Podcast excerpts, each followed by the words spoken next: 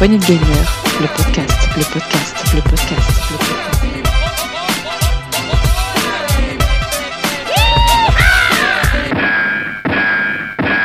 Bonsoir les amis et bienvenue dans ce nouveau podcast euh, PPG, le Saloon. Le Saloon, une émission où on parle de jeux vidéo, une émission beaucoup moins bien rangée que celle de notre bien-aimé euh, PH, le, le, comment, le pape du rétro.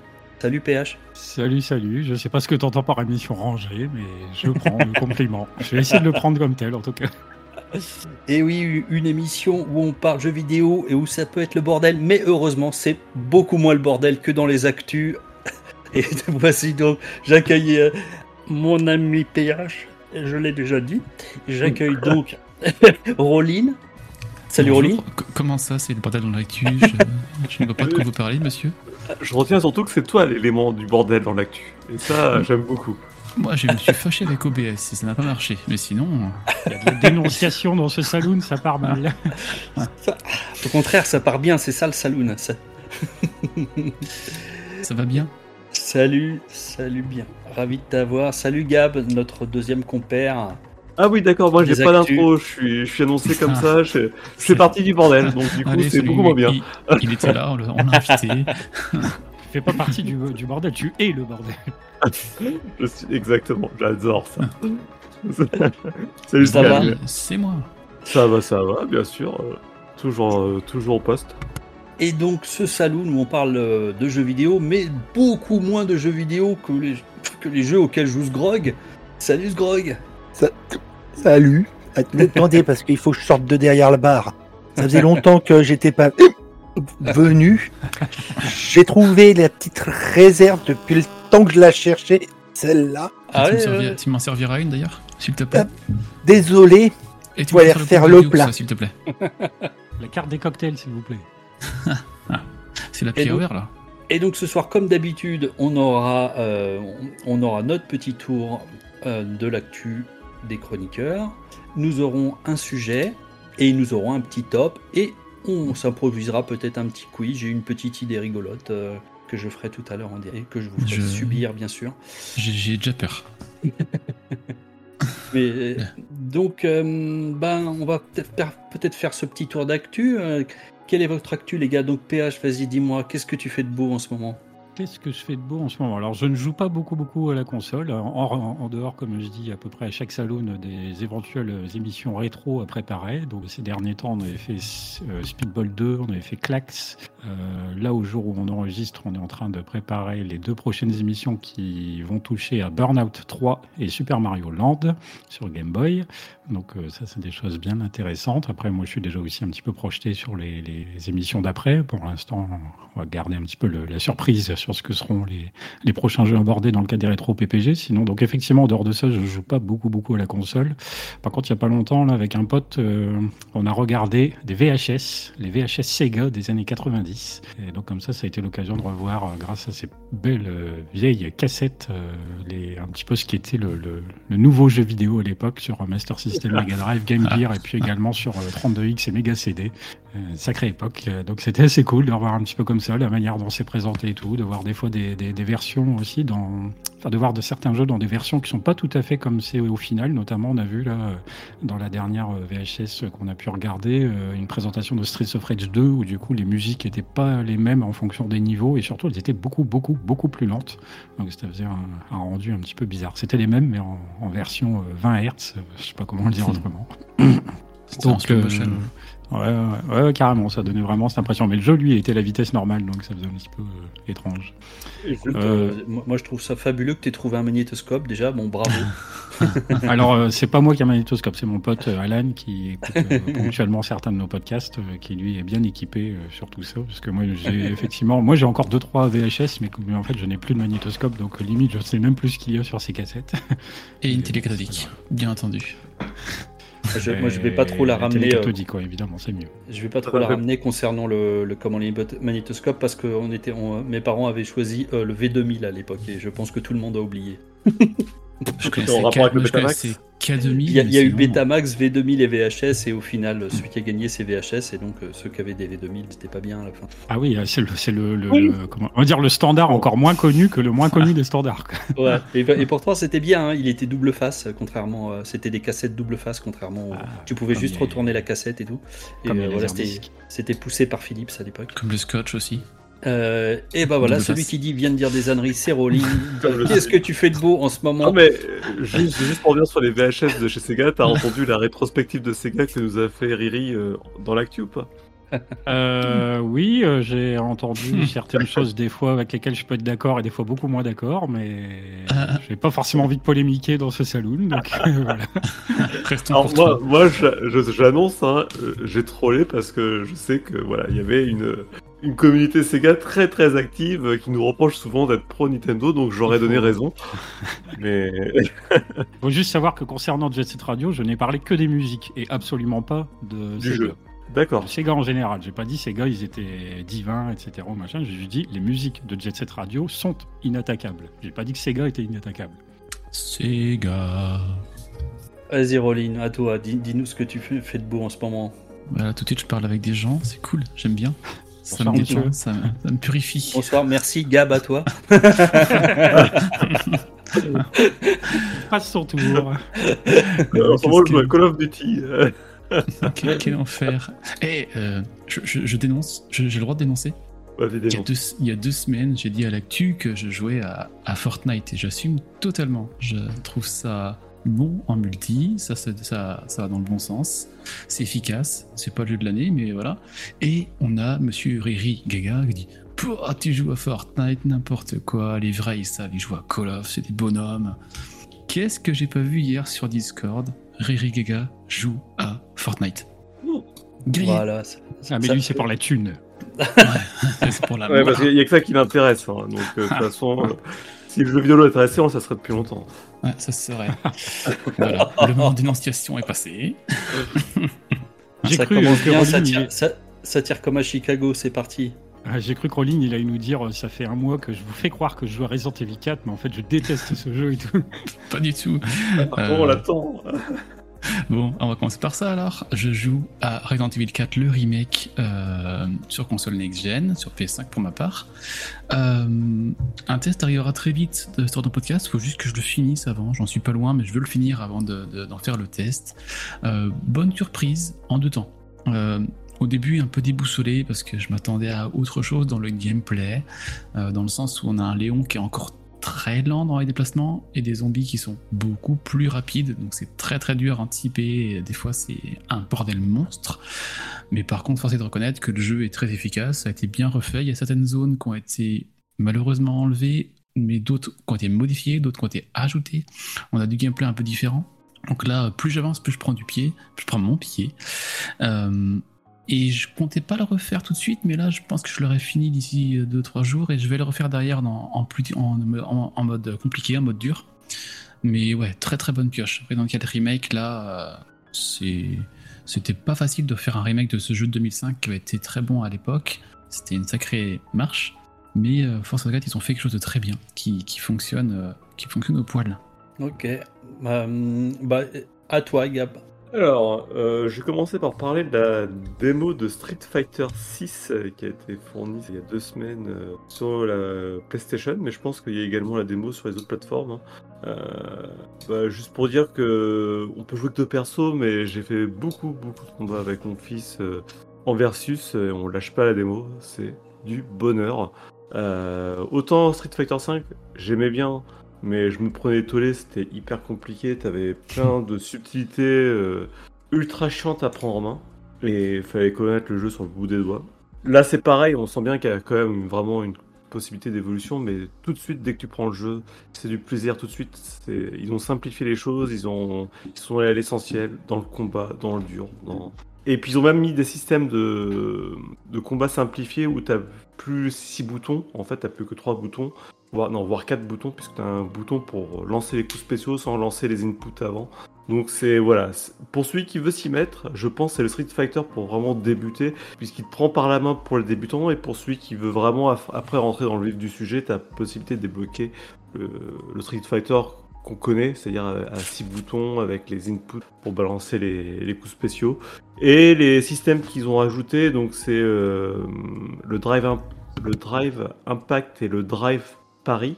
Donc en fait, c'est deux systèmes qui se complémentent. Il y en a un qui permet d'encaisser des coups et d'être immortel en fait, sauf à la shop. Et t'en as un autre en fait qui vient casser la garde et qui vient casser le- tout sauf le drive pari. Enfin bref, ces deux systèmes sont faciles à lancer et euh, ça fait tout le gameplay et ça fait qu'on bourre dans tous les sens. On n'est plus là à se défendre. Enfin, Et Génial. Graphiquement, euh, c'est bon aussi ou euh, Parce que moi j'ai ai beaucoup de mal avec la DA qu'ils ont fait des personnages là, ultra mastoc avec des muscles de 3 mètres. Enfin, je- Et ben, t'as Ryu, il fait la largeur du- d'une armoire, Ah. mais à Ah, part putain, ça, ouais. euh, ça- ça- c'est juste génial, quoi. T'as des, t'as des tags qui sortent de partout quand tu balances les drive impact, euh, quand tu lances tes super, tes shops, t'as des effets en tous les sens. Non, c'est cool, hein. franchement, c'est super cool. Ok. Euh, bah, Esgrog, vas-y, donne-nous un, un ou deux jeux. On, fera, on refera peut-être un, un, un- un tour après. hein. Ben, bon, pour ma part, euh, je suis sur, en train de me faire le DLC de Horizon Forbidden West. Ah, ah. Je suis quasiment à la fin, là, je pose histoire de. Non, G- Gab, calme-toi. Ah, ça va, tout va bien se passer. Attends, S-Grog, il nous parle d'un jeu que les gens connaissent. Non, mais, Mais bon, je me, Ah, ça va ça- parce que ça vous fait un choc. Je suis aussi actuellement, j'ai attaqué sur un jeu que- il y a une semaine qui s'appelle Revita. Ah, bah voilà, celui-là, on le connaît pas, c'est mieux. Ça me parle de nom, mais. euh, Ah, de- c'est quoi Rovita Dis-nous. Attends, attends, Alors- attends, deux secondes de son horizon, juste pour revenir sur horizon, parce que moi j'ai fini le, le jeu original euh, il y a pas très longtemps, que j'ai détesté, hein, globalement, à part euh, le gameplay. euh, Je tout crois le que t'en euh, parlais à chaque actu toutes les semaines. Ouais, je crois. euh, non mais euh, ça me choque que ce jeu ait une d'aussi bonne note, mais c'est Franchement, voilà. bah, c'est comme moi, je comprends pas que Elden Ring ait eu des si bonnes notes. Non mais on a discuté, c'est vrai, mais Ah putain, j'ai cru qu'on allait passer au travers de Elden Ring ça pour y une est, fois. ça y est, voilà. Non, non, mais moi je suis désolé. C'est c'est c'est comme euh, voilà pour euh, ou même pour euh, Resident Evil remaster là le 4 euh, tout mais pour moi il n'y a pas après le 4 mais bon enfin même après Veronica ça existe plus mais Il n'y a pas le 5, il n'y a c'est- pas c'est le autre 6, chose mais après ça recommence, ouais. mais voilà non mais bon c'est et franchement moi je l'ai bien aimé et le DLC le seule chose qui me dégoûte c'est vraiment cette phase de trolling et de review C'est bomb moi ça, trolling. qui ont été qui, est- qui sont balancés dessus juste à cause d'un truc Oui, oui, on en a parlé à l'actu euh, cette semaine. euh, c'est vrai que bon. Ouais, je pense qu'il faut mieux- même pas en parler, tu vois, tellement Non, c'est voilà. absurde. euh, C'est. Ah oui, bon. non, non, d'accord, je vois ce que tu veux dire. Oui, non, c'est tellement ridicule qu'on va éviter. Et pour euh, Revita, donc pour y revenir, c'est un jeu qui est sorti euh, récemment, puisqu'il est de, de avril de cette- 2022. Il est sorti enfin de avril 2022, mais vraiment il y a peu plutôt, puisque très, il a été vraiment passé sous les radars. Et c'est un jeu un, un peu un die and retry où on, on monte une tour au fur et à mesure et on, dans chaque salle, il faut tuer tous les ennemis pour passer à la suivante.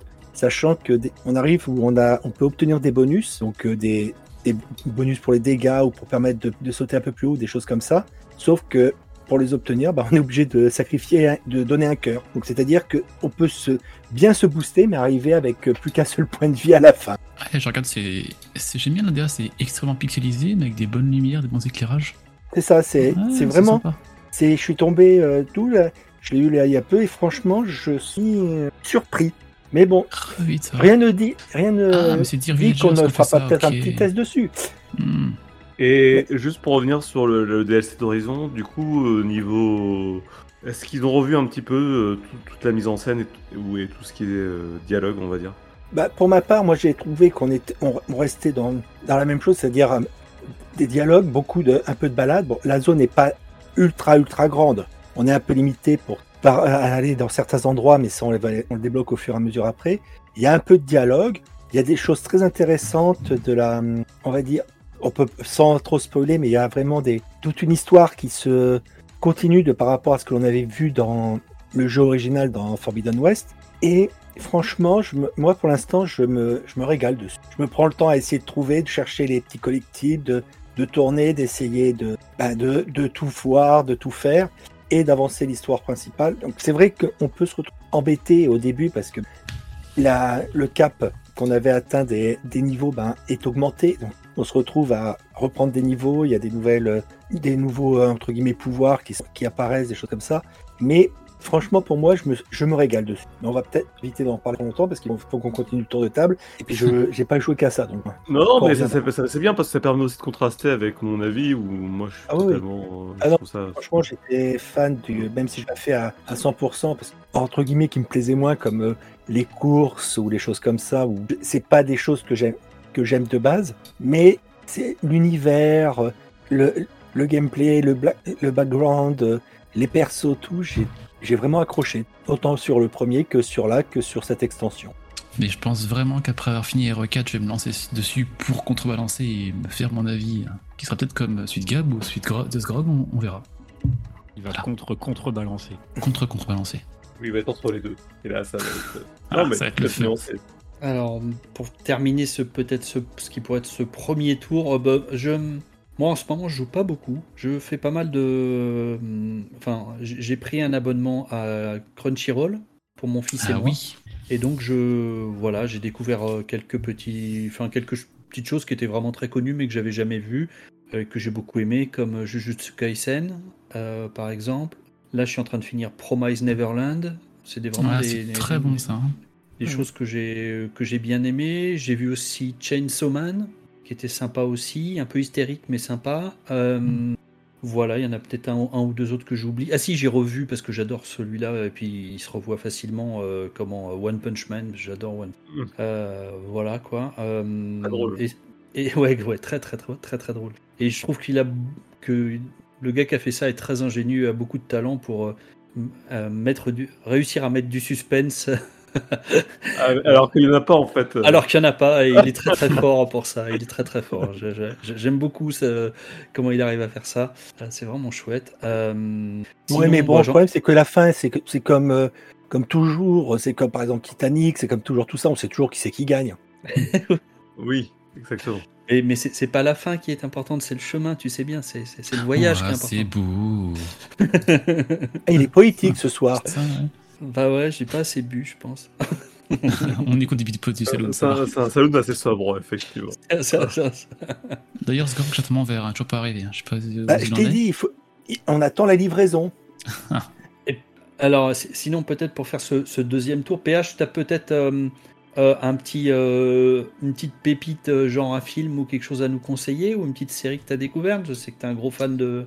Bah, oui, alors euh, oui, oui, c'est vrai que ces derniers temps, d'ailleurs, justement, j'ai regardé pas mal de films, euh, parce que comme je travaille en bibliothèque, euh, je m'occupe notamment de ma petite structure des acquisitions DVD, et donc je regarde plusieurs des films que j'achète pour les usagers, et je regarde du coup beaucoup plus de films français qu'il y a quelques années, notamment. Euh, j'ai vu alors, en vrac, j'ai vu Revoir Paris avec Virginie Fira, qui était pas trop mal. J'ai vu La fille du 12, euh, le thriller qui a gagné les, les- pas mal de César, qui était pas mal aussi. J'ai vu Asbestas, surtout, qui était très bien. Ça. Ah oui, celui-là, Euh, il est des- génial. il. Ouais, C'est des avec, fermiers, des ouais, c'est fermiers français c'est qui sont en Espagne, Ouais, qui commencent à avoir des problèmes de voisinage et c'est top, vraiment très bon. J'ai vu Bullet Train aussi, qui était sur Netflix, je crois, qui est sympa, qui est assez sympa, Ouais, film j'adorais. d'action décomplexé, un peu trop long peut-être, mais bon, c'était quand même cool. Euh, bon voilà Alors- en vrac, mais ouais. Alors non, Bullet Train, moi j'ai vraiment pris un pied comme j'ai pas pris mon pied sur un film depuis un, un bon moment. Où il y avait... euh, ah, je Ah trouvais qu'il y avait pas mal de parties hein. pris euh, assez cool quoi. Enfin, j'ai vraiment aimé ce film-là. D'ailleurs, j'en ai parlé à- en long, en large à, à Scal qui devait le voir. Je sais pas où il en est sur le sujet. ouais, Bullet Train, vraiment euh, gros coup de Ah cœur de l'année. franchement, oui, j'ai trouvé ça bien. J'ai trouvé ça un peu long. À la, à la fin, euh, on commence à dire bon, euh, il serait peut-être temps que la pseudo-histoire se termine parce que c'est pas que ça raconte non plus grand-chose, grand-chose, mais Beaucoup Euh, d'humour. bref, hein, euh, oui, oui. Après, bon, il y en a peut-être encore d'autres, euh, j'oublie, mais évidemment, après, si on retourne un petit peu sur le côté plus geek, euh, j'ai été voir il n'y a pas très longtemps, il me semble que vous en avez parlé vaguement en actu, de Super Mario Bros, le film, le Ah, vrai je l'ai vu hier. Ah Oui, le vrai. Ouais, Il y a un faux film. je vois pas de quel faux film on parle. Ça, devient regarde. insultant, les gars. Je tiens à vous dire qu'à la 93 existe. Quoi C'est un peu méprisant. C'est kitsch L'an- L'ancien est kitsch, mais celui-là, il est vraiment sympa. Celui- Par contre- kitsch. Pour petite info, j'espère que vous restez bien jusqu'à la toute, toute, toute fin. Euh, mais évidemment, les, les vrais Oui, restent jusqu'au bout du bien générique. Du- déjà oui, mais sur l'actu. On- non, mais parce Euh, que Non, mais tu, tu sais que c'est vrai que c'est l'avoir vu hier, tout le monde, tout le monde est parti après la première Mais scène oui, mais parce que apparemment, les gens sont pressés de retourner à leur quotidien euh, banal. Il faut qu'ils quittent la salle tout de suite. Là. Je sais pas pourquoi. Non, et le problème, un peu de que musique à écouter. Il y a potentiellement des scènes à la fin. C'est ça. Et le problème, c'est que sur, c'est rare quand même que jusqu'à la toute toute fin, mais là ils l'ont vraiment mis, ils en ont mis une. Alors, on va dire juste après le premier pénérique, mais ils en ont mis une vraiment à la toute fin de la toute fin. Oui, parce qu'en plus, c'est ça. C'est qu'il y a déjà il y a quelques bricoles pendant le générique que moi, bah, les trois quarts de la salle n'ont pas vu parce qu'ils étaient, c'était déjà barrés. Et alors, je parle même pas effectivement de la scène post-générique. euh, Là, bah, il y a 15 personnes qui l'ont vu. J'ai vu la scène post-générique, mais celle de la toute, toute fin, vous mettez le doute, mais on va pas spoiler pour nos auditeurs. Est-ce que est-ce que euh, est-ce que c'est un rapport avec cette musique? Je sais pas, la musique est un. Non, c'est un non, non. n'entend rien. Je vais faire un bruitage. Je peux faire un bruitage si tu veux. Fait- Ouais, c'est ça. Ah ouais, donc on est dans le spoil en fait, d'accord. Bon, voilà, J'espère que les gens vous avez vu Super Mario, sinon vous C'est pouvez quand il a écrire à un jeu. Diane J'espère que les gens PG. Merci. Et du, et- et du- et du coup, je ne l'ai pas vu. Cette, euh, cette, pro- C'est cette, très euh, grave. Qu'est-ce qui fait que tu étais pressé à ce point de quitter cette salle? Mais en fait, il y a eu un générique, une scène post-générique et re-générique. Je dis bon. Puis après, les merci Oui, et c'est après ce, deuxième bon, générique-là, Merci. mais vraiment, c'est une fois que, ce- que cette scène est apparue, il n'y a plus rien. C'est-à-dire qu'il n'y a même plus de générique, il n'y a, plus- il y a plus rien du tout derrière. Putain, faut que je vois ça, moi. Et voilà. Et voilà. Allez, avançons, avançons, les amis. Alors, Donc, euh, bref, euh, voilà, Super Mario, c'était assez cool. C'est pas très original en soi, mais c'est très cool parce que mais c'était regardable, quoi. Ouais, c'était un bon moment. Et juste euh, avant de passer la main, c'est vrai que euh, ça sera peut-être quand même un sujet à l'avenir. C'est que du coup, avec euh, le succès et l'appréciation de la série The Last of Us et ici le succès énorme que est en train d'avoir Super Mario Bros, il y a quand même un truc qui se passe avec les adaptations de jeux vidéo. On en a de plus en plus, mais à mon avis, on va encore en avoir encore plus et probablement Et- encore euh, toujours plus fidèles comme elles le sont. Dark Souls. On, a, et on, en- a de qualité surtout, c'est ça, c'est ça qu'il faut dire. De qualité. Donc c'est pas forcément original, mais au moins c'est Mm. respectueux et c'est fidèle. Est-ce que vous avez vu, pendant qu'on parle de films de jeux vidéo, le film Tetris? Euh, Pas du tout, c'est je sur vois, ouais. Apple. euh, j'ai Il est Sur. Apple TV+, ouais. ouais. Mais oui, c'est intéressant, j'ai du pas coup. vu, hein, mais... Ouais, il est sympathique. ouais. Sur toute la création du jeu et tout, ça, ça doit être cool. Ouais. Ah, je le regarde Allez, hop, suivant. Allez, Roline, t'as quelque chose euh, pour nous? Oui, euh, moi il y a pas longtemps, j'ai refait une soirée avec des potes qu'on appelle les soirées euh, PBJV. Euh, on devrait ça, appeler ça P, BBBBJV en fait, parce que c'est pizza, bière, jeux vidéo. Mais euh, pizza, bière, bière, bière, bière, bière, bière, jeux vidéo. Et on cherche tout le temps des petits jeux multi sympas à faire ensemble. Alors, on revient souvent sur les classiques euh, Smash Bros, Mario Kart. euh, Et là, j'avais demandé dans le Discord aux auditeurs ce qu'ils avaient comme jeu à proposer fun en multi local, j'entends. Et on est tombé sur Tricky Towers. Je sais pas si vous connaissez ce, ce petit jeu-là. Je ne connaissais pas du tout, j'avais pas de nom non plus, jamais vu. Et on, a, on s'est vraiment mais éclaté. Tricky en fait, on joue à 2, 3 ou 4, je crois que c'est pas plus. On a chacun notre petite euh, tour où on doit faire monter des, des, des tétraminos, donc des blocs comme dans Tetris, des carrés, des ronds, des carrés, des lignes, des voilà. Et on doit faire monter la tour le plus haut possible sans la faire tomber. Euh, donc il y a des sortes de gravité, de bien placer pour pas que ça se casse la gueule. Il y a des bonus, des malus qu'on peut avoir à nous ou envoyer aux autres. Euh, il y a des modes de jeu un peu différents. C'est très efficace. Il y a, pas de, temps d'apprentissage du jeu. Euh, on s'est vraiment éclaté. Donc ouais, Tricky Towers, et il est dans le PS. Il est offert dans l'abonnement payant du PS. Il est dedans. Donc si vous voulez faire un avis dessus, alors je sais pas en solo ce que ça vaut. Je pense pas que ce soit génial ou faire du, du, game, du, du scoring, mais euh, en multi c'est super efficace, vraiment très très bon.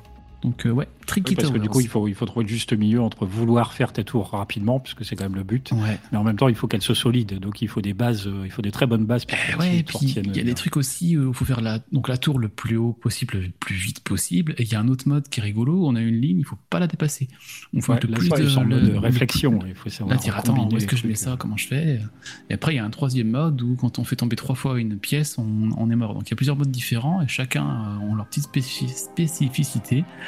Donc euh, ouais, non, vraiment euh, un bon moment. Je pense qu'on y Ouais, reviendra à d'autres soirées. Je valide. Tricky Tower, je valide. Ouais, Et je pourrais peut-être le faire euh, avec, euh, avec mes enfants. Switch il est, aussi, sur- je crois.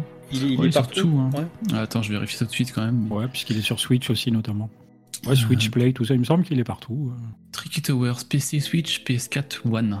Ah, bah, je le ferai Donc, euh, ouais, ouais. Je le ferai peut-être avec mes enfants. Merci pour le. Et ça peut être conseil. aussi une porte d'entrée pour des gens qui ne connaissent rien aux jeux vidéo, qui n'y jouent pas forcément souvent. C'est presque plus à prendre comme un jeu de société limite. Je trouve que ça, ça peut parler à plus de monde. Ok. Et toi, mon bon Gab? Alors, moi de mon côté, bah, j'ai vu comme tout le monde, je suis allé voir Mario le film et je me suis dit, tiens, j'ai envie de me faire un Mario. Et je me suis lancé dans Mario et Luigi Superstar Saga qui était offert, euh, bah, offert, qui était présent dans le pack additionnel de la Switch. Et sur la- l'émulateur, euh, attends, j'ai un doute, mais je crois que c'est Game Boy Ouais, Advance. c'est- GBA ça. Ouais, ouais. Ouais, et euh, pareil, je découvrais, je connaissais pas cette saga-là euh, de Mario et Luigi. Donc, c'est les Mario et Luigi RPG post Mario RPG. Et euh, super bon, quoi, en fait. Euh, super petit jeu, euh, Ouais. plein d'humour. C'est Ça- c'est ça bon, mais quand on a fait un, tu il y as a tous fait en fait. Il y a un nombre de pépites sur le GBA, c'est incroyable. Mm. Bah, là, C'est- un jeu que je découvre vraiment de bout en bout. Alors, graphiquement, c'est magnifique. C'est du pixel art Nintendo avec tous les bons sprites Nintendo euh, bien faits, bien propres. Le scénario, ça vole pas très haut, mais c'est bourré d'humour et de références à l'univers Nintendo. Bah, j'ai passé, je passe dessus un super bon moment, sans compter que tu as plein d'idées de gameplay émergents pour le coup. euh, euh, comment intégrer du, du gameplay dans du, dans du RPG. Donc euh, super chouette quoi. Et toi, mon bon Sgrog, alors je suis sûr que tu as encore quelques petits jeux dans ta, dans ta besace. Oui, bon, bah, bien sûr, bon, comme d'habitude, c'est pour ça que je vais en parler très très vite, mais toujours sur euh, Rainbow Six Siege et FF14. Mais Hmm. bon, ça, ça change pas. Actuellement, là, je, je me suis mis aussi à un petit jeu qui s'appelle Total War Warhammer 3. Oh, c'est bon ça. Ah, Ça fait mal. Ça fait très mal. Parce que déjà, c'est comme les civilisations, c'est-à-dire que c'est ah bah non, un tour encore. Et puis il est 3 heures du mat. Donc euh, franchement, pour l'instant, je me régale. Bon, bien sûr, je ne C'est quoi C'est du wargame C'est quoi exactement? C'est du, euh, c'est du tour par tour, euh, wargame, euh, euh, stratégie, euh, avec les phases de combat en temps réel. Ah oui, c'est les Total Wars, mais avec un. Oui, ok, c'est. Avec du Warhammer. c'est Avec quand les thèmes, Total euh, War, armées, mais hein. sur euh, Warhammer, thème, d'accord. ok. avec euh, là vraiment, euh, c'est euh, l'apothéose de tous les des deux autres qui ont eu lieu avant, c'est-à-dire avec Empire Realms, où, où on aura vraiment toutes les races, on aura tout. Ah, ils sont excellents. L'inconvénient, euh, c'est que c'est- si on n'a pas les deux précédents, faut- les DLC euh, vont, vont coûter cher. Si on avait profité ou qu'on avait déjà les deux précédents, l'avantage c'est qu'il nous manque, on, on a que deux, deux DLC, enfin trois maintenant avec les liens du chaos qui sortir, à se prendre en plus. Donc, Ouais, euh, au- au-delà de ça, il y a quand même un, niveau de connaissance quand tu arrives au 3 qu'il faut voir parce que chaque faction a ses spécificités. Tu peux Voilà, faire, mais euh, encore, il y a des choses qui sont vraiment très sympas dans le 3. C'est par exemple le mode euh, bataille qui permet de se créer sa petite armée en prenant des unités et de lancer une bataille contre une autre armée créée, euh, donc gérée par l'IA, pour justement voir euh, comment fonctionne comment, comment elles réagissent, comment elles interagissent. Et il y a des choses vraiment très sympas toujours. C'est euh, faut bi- bien faire gaffe à ces placements d'unités parce que nos canonniers peuvent s'en sortir avec euh, 300 tués, enfin 300 kills à la fin de la, de la bataille, mais 290 des nôtres de tués. Parce que le tir ami est, en vrai, c'est si nos alliés sont dedans, qu'il y a pas, ne touche que les ennemis, nos alliés vont se prendre aussi les dégâts. On peut avoir des retournements de situation assez cocasses. Mais bon, Ok, Donc- bah t'as trouvé, t'as trouvé un bon moyen de, de comment de passer tes nuits, j'ai j'ai l'impression. c'est ça. Après, bon, j'ai attaqué aussi euh, sur, euh, sur Switch. J'ai, enfin attaqué. J'ai entrevu, avant de le mettre de côté pour y aller plus tard, un, un jeu qui est sorti un peu. Il paraît qu'il y a une suite qui va en sortir là dans peu de temps. tu, tu, tu, tu peux te fâcher avec Gab, toi, c'est pas possible. Bah, non, mais désolé, mais au bout de 17 morts, en même pas 3 heures de jeu, et en étant que sur la partie dite d'intro, de tuto, comment dire Il cherche à vraiment à me faire fâcher. Allez, vas-y, Parce que autant le les Diane Retry, j'ai aucun problème avec. euh, Super Meat Boy, euh, euh, Re- Revita, des, des choses comme ça, ça ne me dérange pas du tout.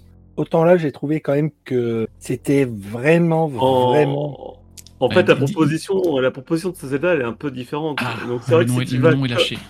Quand, quand- quand tu te lances dans un Zelda et que tu te dis, euh, bah, je veux retrouver ce que je connais en Zelda, j'y vais et je fonce, ça marche pas trop sur ce Zelda-là où c'est plutôt un jeu qui t'invite à tester des, des mécaniques et à créer toi-même ton propre gameplay pour arriver là où tu dois aller. Et c'est vrai que la zone du début, euh, si tu la prends telle quelle, tu veux traverser la zone de froid, euh, brute, brute telle que c'est, enfin c'est compliqué alors que tu as X manières de traverser cette zone Oui. de froid. Ah, mais bon, Non, là, là, là, je suis mort que deux fois de froid, dont, enfin trois fois, parce que mais non mais c'est un exemple le froid. c'est je me suis pris euh, un con de rocher tué, balancé par des ennemis. Mais je- mais genre, tu, as, tu sors d'une zone euh, où tu viens de faire l'un des, des quatre euh, temples qu'il te faut faire sur l'île de départ pour pouvoir vraiment attaquer l'aventure.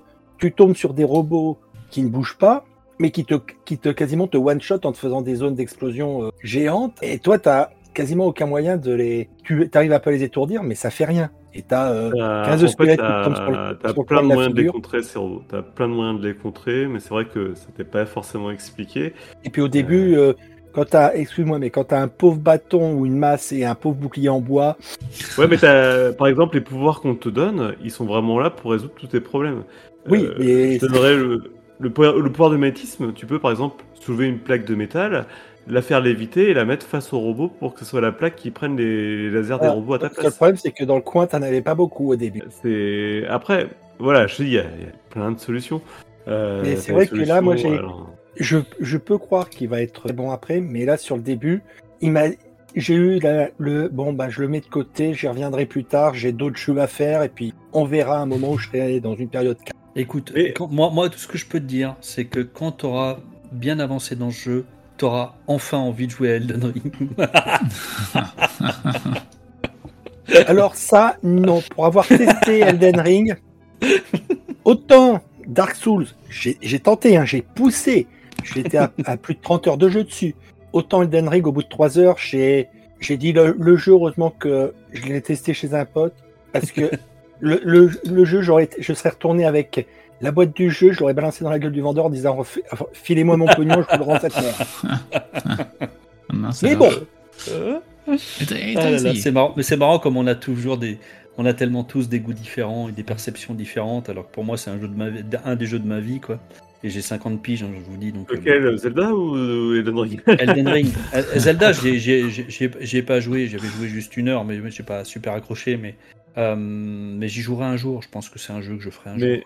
Après, ce Zelda, c'est marrant. hein. C'est c'est vraiment, en fait, cette zone de départ, c'est c'est une idée géniale et une idée qui peut aussi être. euh, C'est décourageant au possible. hein. bah, moi, je l'ai pas vécu comme ça, c'est ça qui Ah je l'ai qui me vécu deux surprend, fois. mais- Et... pouah.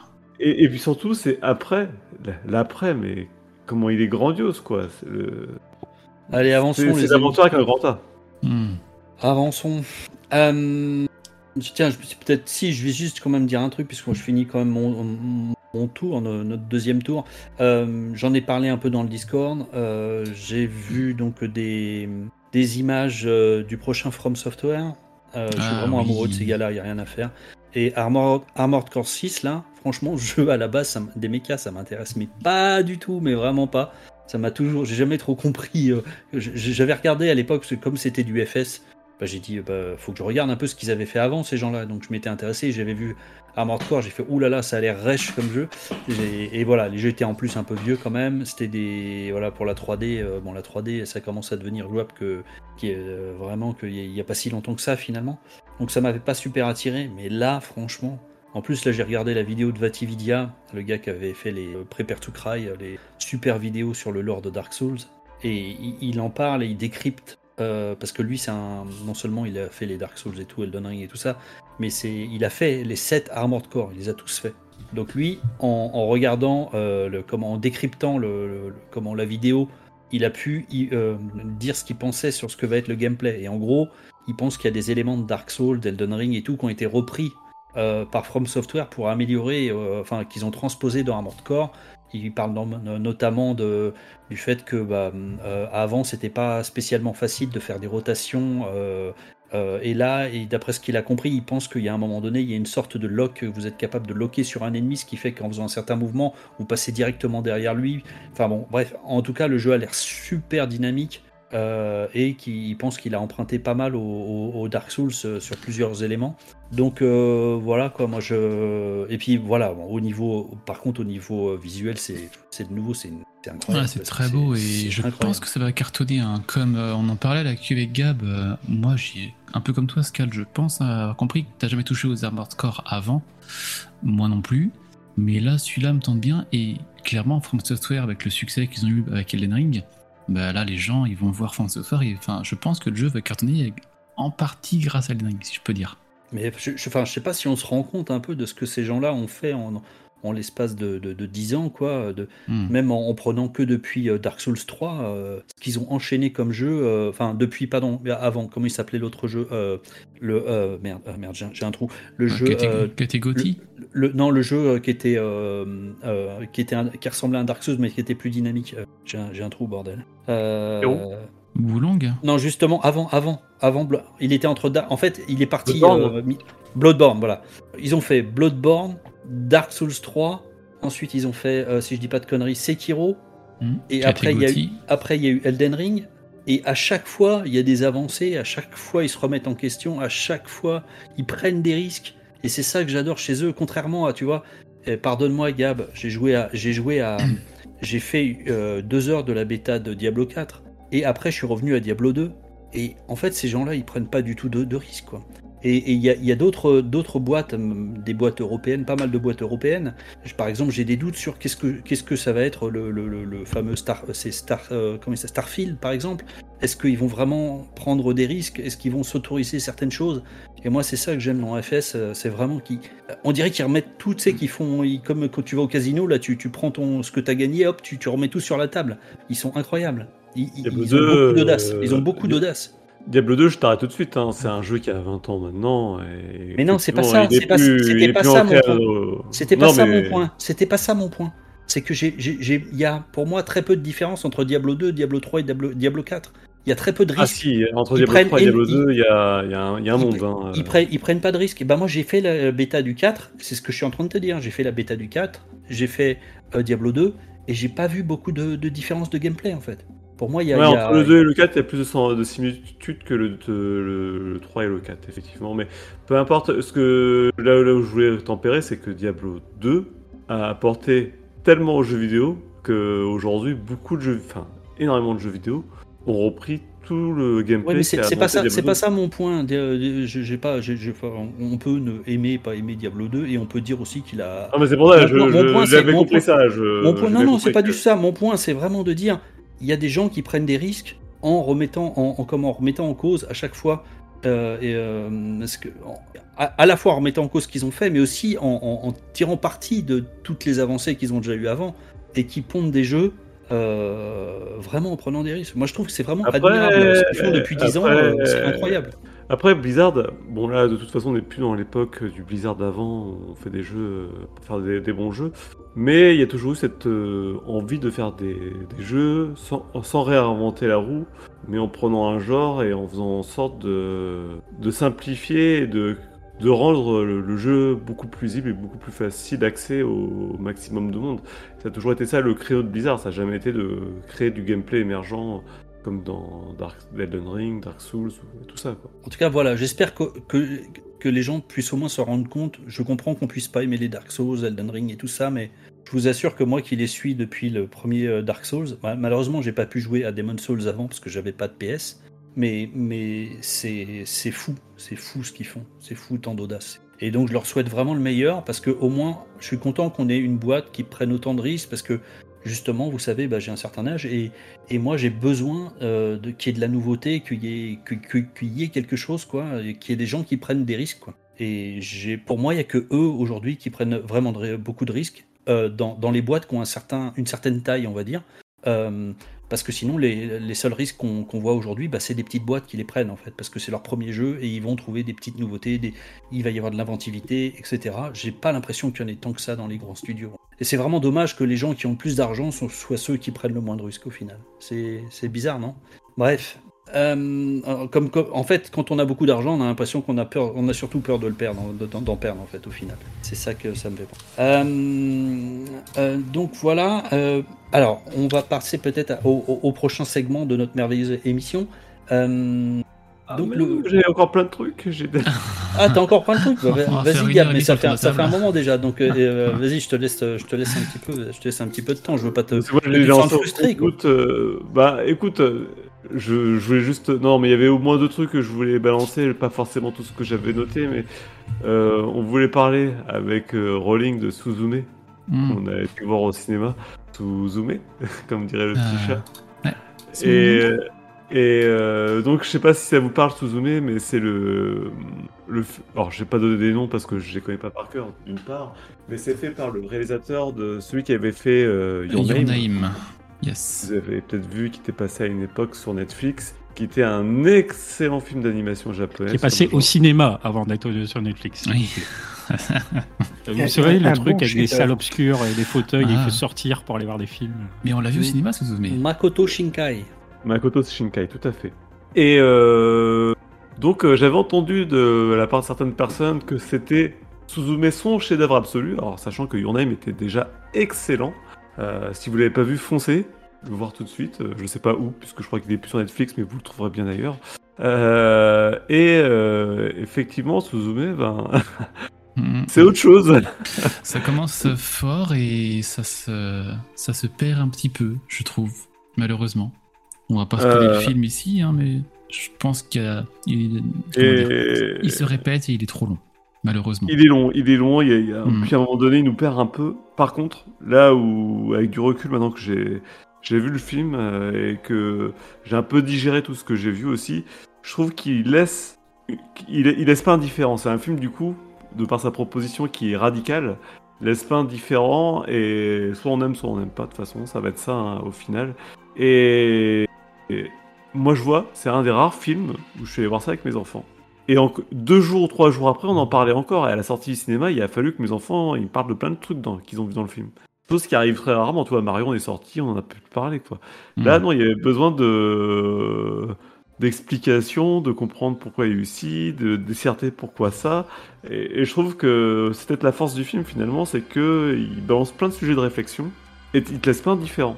Alors, il y a des longueurs, euh, et Mm. moments que tu viens peut-être un peu plus dans la douleur, mais à côté de ça, euh, Et il- puis il y a une très belle animation, il y a aussi une très belle Ouais. bande son aussi, il faut le dire. Que Ouais. si je m'attendais à mieux, donc j'étais peut-être un petit peu déçu. Mais il y a des, comme tu dis, il y a quand même des, des- des grandes qualités euh, et des points forts euh, indéniables. Ouais, c'est peut-être quelque chose qui parle plus aux japonais qu'à nous, puisque c'est ça parle plus du traumatisme japonais lié au, à ce qui s'est passé à Fukushima et à. Et, c'était quoi? C'est le tsunami qui avait eu un énorme tsunami euh, Ami le sur la côte japonaise. Donc, euh, mais un, un film à voir, je pense quand même. Et euh, c'est un film qui fera parler de toute façon. Si Oui. vous le voyez, ça va. Voilà, il y aura besoin d'en parler.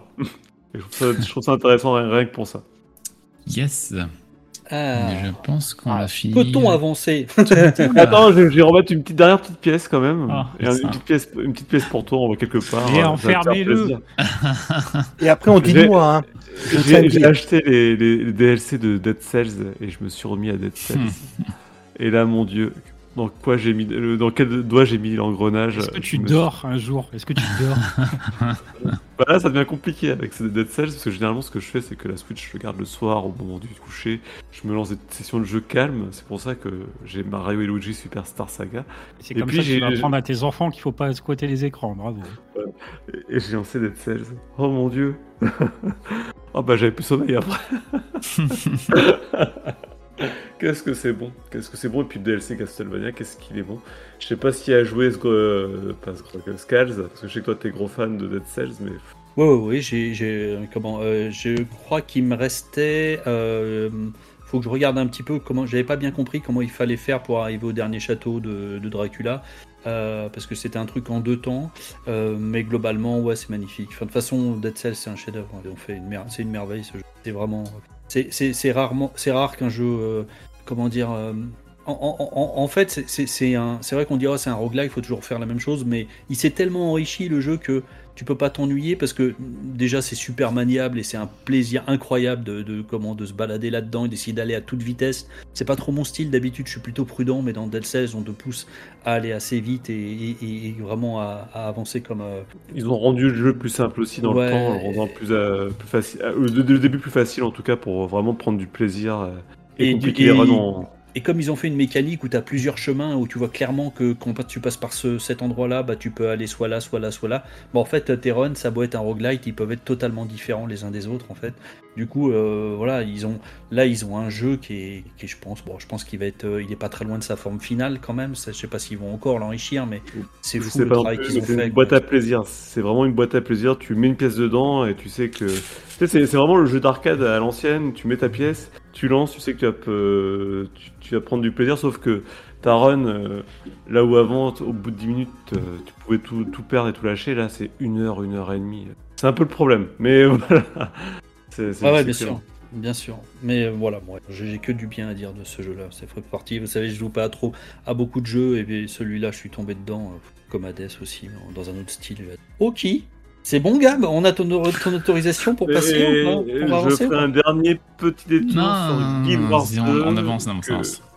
Guild Wars 2 que qu'on m'a qu'on m'a fait re- remettre aussi une pièce dedans parce que j'ai des amis qui se sont remis à jouer à ça, qui m'ont dit ah tiens tu veux, toi tu as joué pas mal, tu veux pas jouer avec nous? Du coup j'ai pris la dernière extension et là pareil euh, très surpris du travail qui a été fait sur alors, Guild Wars euh, 2 c'est un MMORPG mais euh, où il y avait déjà un très beau travail au niveau des maps et tout ça et là j'ai trouvé que sur la dernière extension j'étais agréablement surpris en tout cas de ce que j'ai pu découvrir en termes d'exploration, de, de monde cyberpunk comme j'en ai jamais vu. Là, ils ont fait une map cyberpunk, mais euh, dans une sorte de Chine traditionnelle. Donc, euh, c'est du cyberpunk chino-traditionnel. Enfin, je sais pas Ouais, comment, comment dire. C'est surtout que cette zone-là permet de faire la liaison avec le premier opus de Tout à fait, ouais.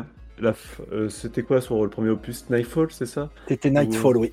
Ouais. Nightfall qui a, qui a amené euh, des nouvelles. euh, euh, non, j'ai un doute, c'est Night. Non, ou Faction? Peu importe. C'était Faction, je crois. Non, Faction, c'était euh, c'était celui dans le désert. micro. Mais bon, En, en- en tout cas, la- le retravail des maps de Nightfall là dans, cette, dans Guild Wars 2, c'est un truc de dingue. Enfin, j'en ai parlé rapidement genre, sur le Discord, mais j'ai été surpris du résultat final. J'ai jamais vu ça nulle part. Quoi. Une vraie proposition originale euh, d'un truc cyberpunk futuriste. euh, bah, c'est même pas futuriste, c'est fantastique. Mais je... non, bref, c'est vrai que euh, voilà. ça- Ah non, mais en fait, j'ai compris comment tu fais. C'est tu joues au travail. C'est pas possible. C'est ça, On en donnera fait. pas toutes les astuces. euh. Quel suspense C'est bon ouais, ouais, là, bon, moi, je, pourrais Ah, relancer, si, mais non. Ils ont, ils ont hacké le... hours later. je- je- ils ont hacké le saloon, les gars. Putain, merde. Euh,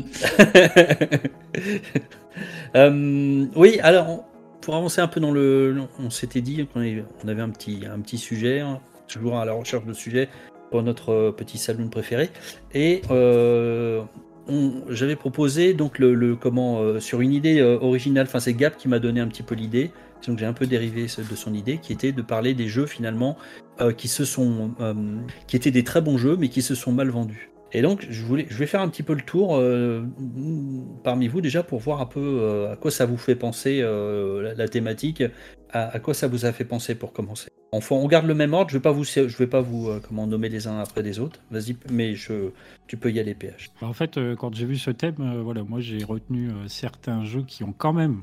Alors, on n'a pas de chiffre de vente forcément pour la plupart des jeux dont on va parler, à mon avis, donc c'est ce qui est un petit peu difficile euh, d'être sûr et certain des propos qu'on avance. Mais voilà, moi j'ai, je vais avoir mis là de côté des jeux qui ont quand même marché, mais pas suffisamment, soit par rapport au budget, soit par rapport à ce qu'ils représentent ou vis-à-vis de la licence, euh, un peu comme ça que je l'ai pris. Ouais, ouais, ouais. Bah, oui, d'ailleurs, tu as, raison. hein, un échec n'est pas forcément la même chose pour, euh, pour une boîte, je sais pas moi, pour un jeu, euh, un triple A euh, de, Sony Studio, euh, que pour une boîte lambda. Quoi. C'est un, échec, c'est on a le, jeu nous a coûté tant et, au final il nous a rapporté tant. Et à ce moment-là, c'est un échec. Et même si, bah, si tu étais une minuscule boîte, tu aurais dit ah, bah moi j'aurais bien voulu le prendre les 500 000 exemplaires, mais eux ils voulaient en vendre 10 millions. Quoi. Donc déjà pour commencer, effectivement, les chiffres de vente c'est pas c'est pas le seul critère. C'est est-ce qu'il est considéré comme étant un échec. C'est ça le principal. Euh, Rolling Euh, moi, je vais commenter vos jeux parce que je n'en ai pas en fait. Ah, t'es pas obligé de trouver des jeux, c'est juste déjà dire à quoi ça t'a fait penser ou à quoi ça te fait penser déjà euh, la, la thématique. Est-ce que ça a allumé quelque chose chez toi? Il y a. Euh, pas vraiment, non. Euh, comment dire, j'ai pas vraiment eu trop le temps de préparer ce sujet. Je suis un petit peu à fond en ce moment, recherche de travail, création de books, des graphiques, plein de choses en parallèle. Et autant le top 3 qui vient tout à l'heure, j'ai pu le, le- j'ai des choses à dire, autant euh, là, je vais voir ce dont vous avez proposé puis rebondir dessus. Mais j'ai là, comme ça dans ma tête, j'ai pas trouvé de jeux qui me sont venus à l'esprit comme ça en, en, en parlant de ce sujet-là. Gab. Ouais, je suis désolé. Si, mais tu vas, il va parler, Alors, il va trouver des Euh, trucs. moi, ça m'a fait penser à, à deux choses parce que forcément, c'est comme tu as dit, c'est moi qui ai amené un petit peu les sujets, puisque les sujets qui sont un peu récurrents sur plusieurs émissions ces derniers temps.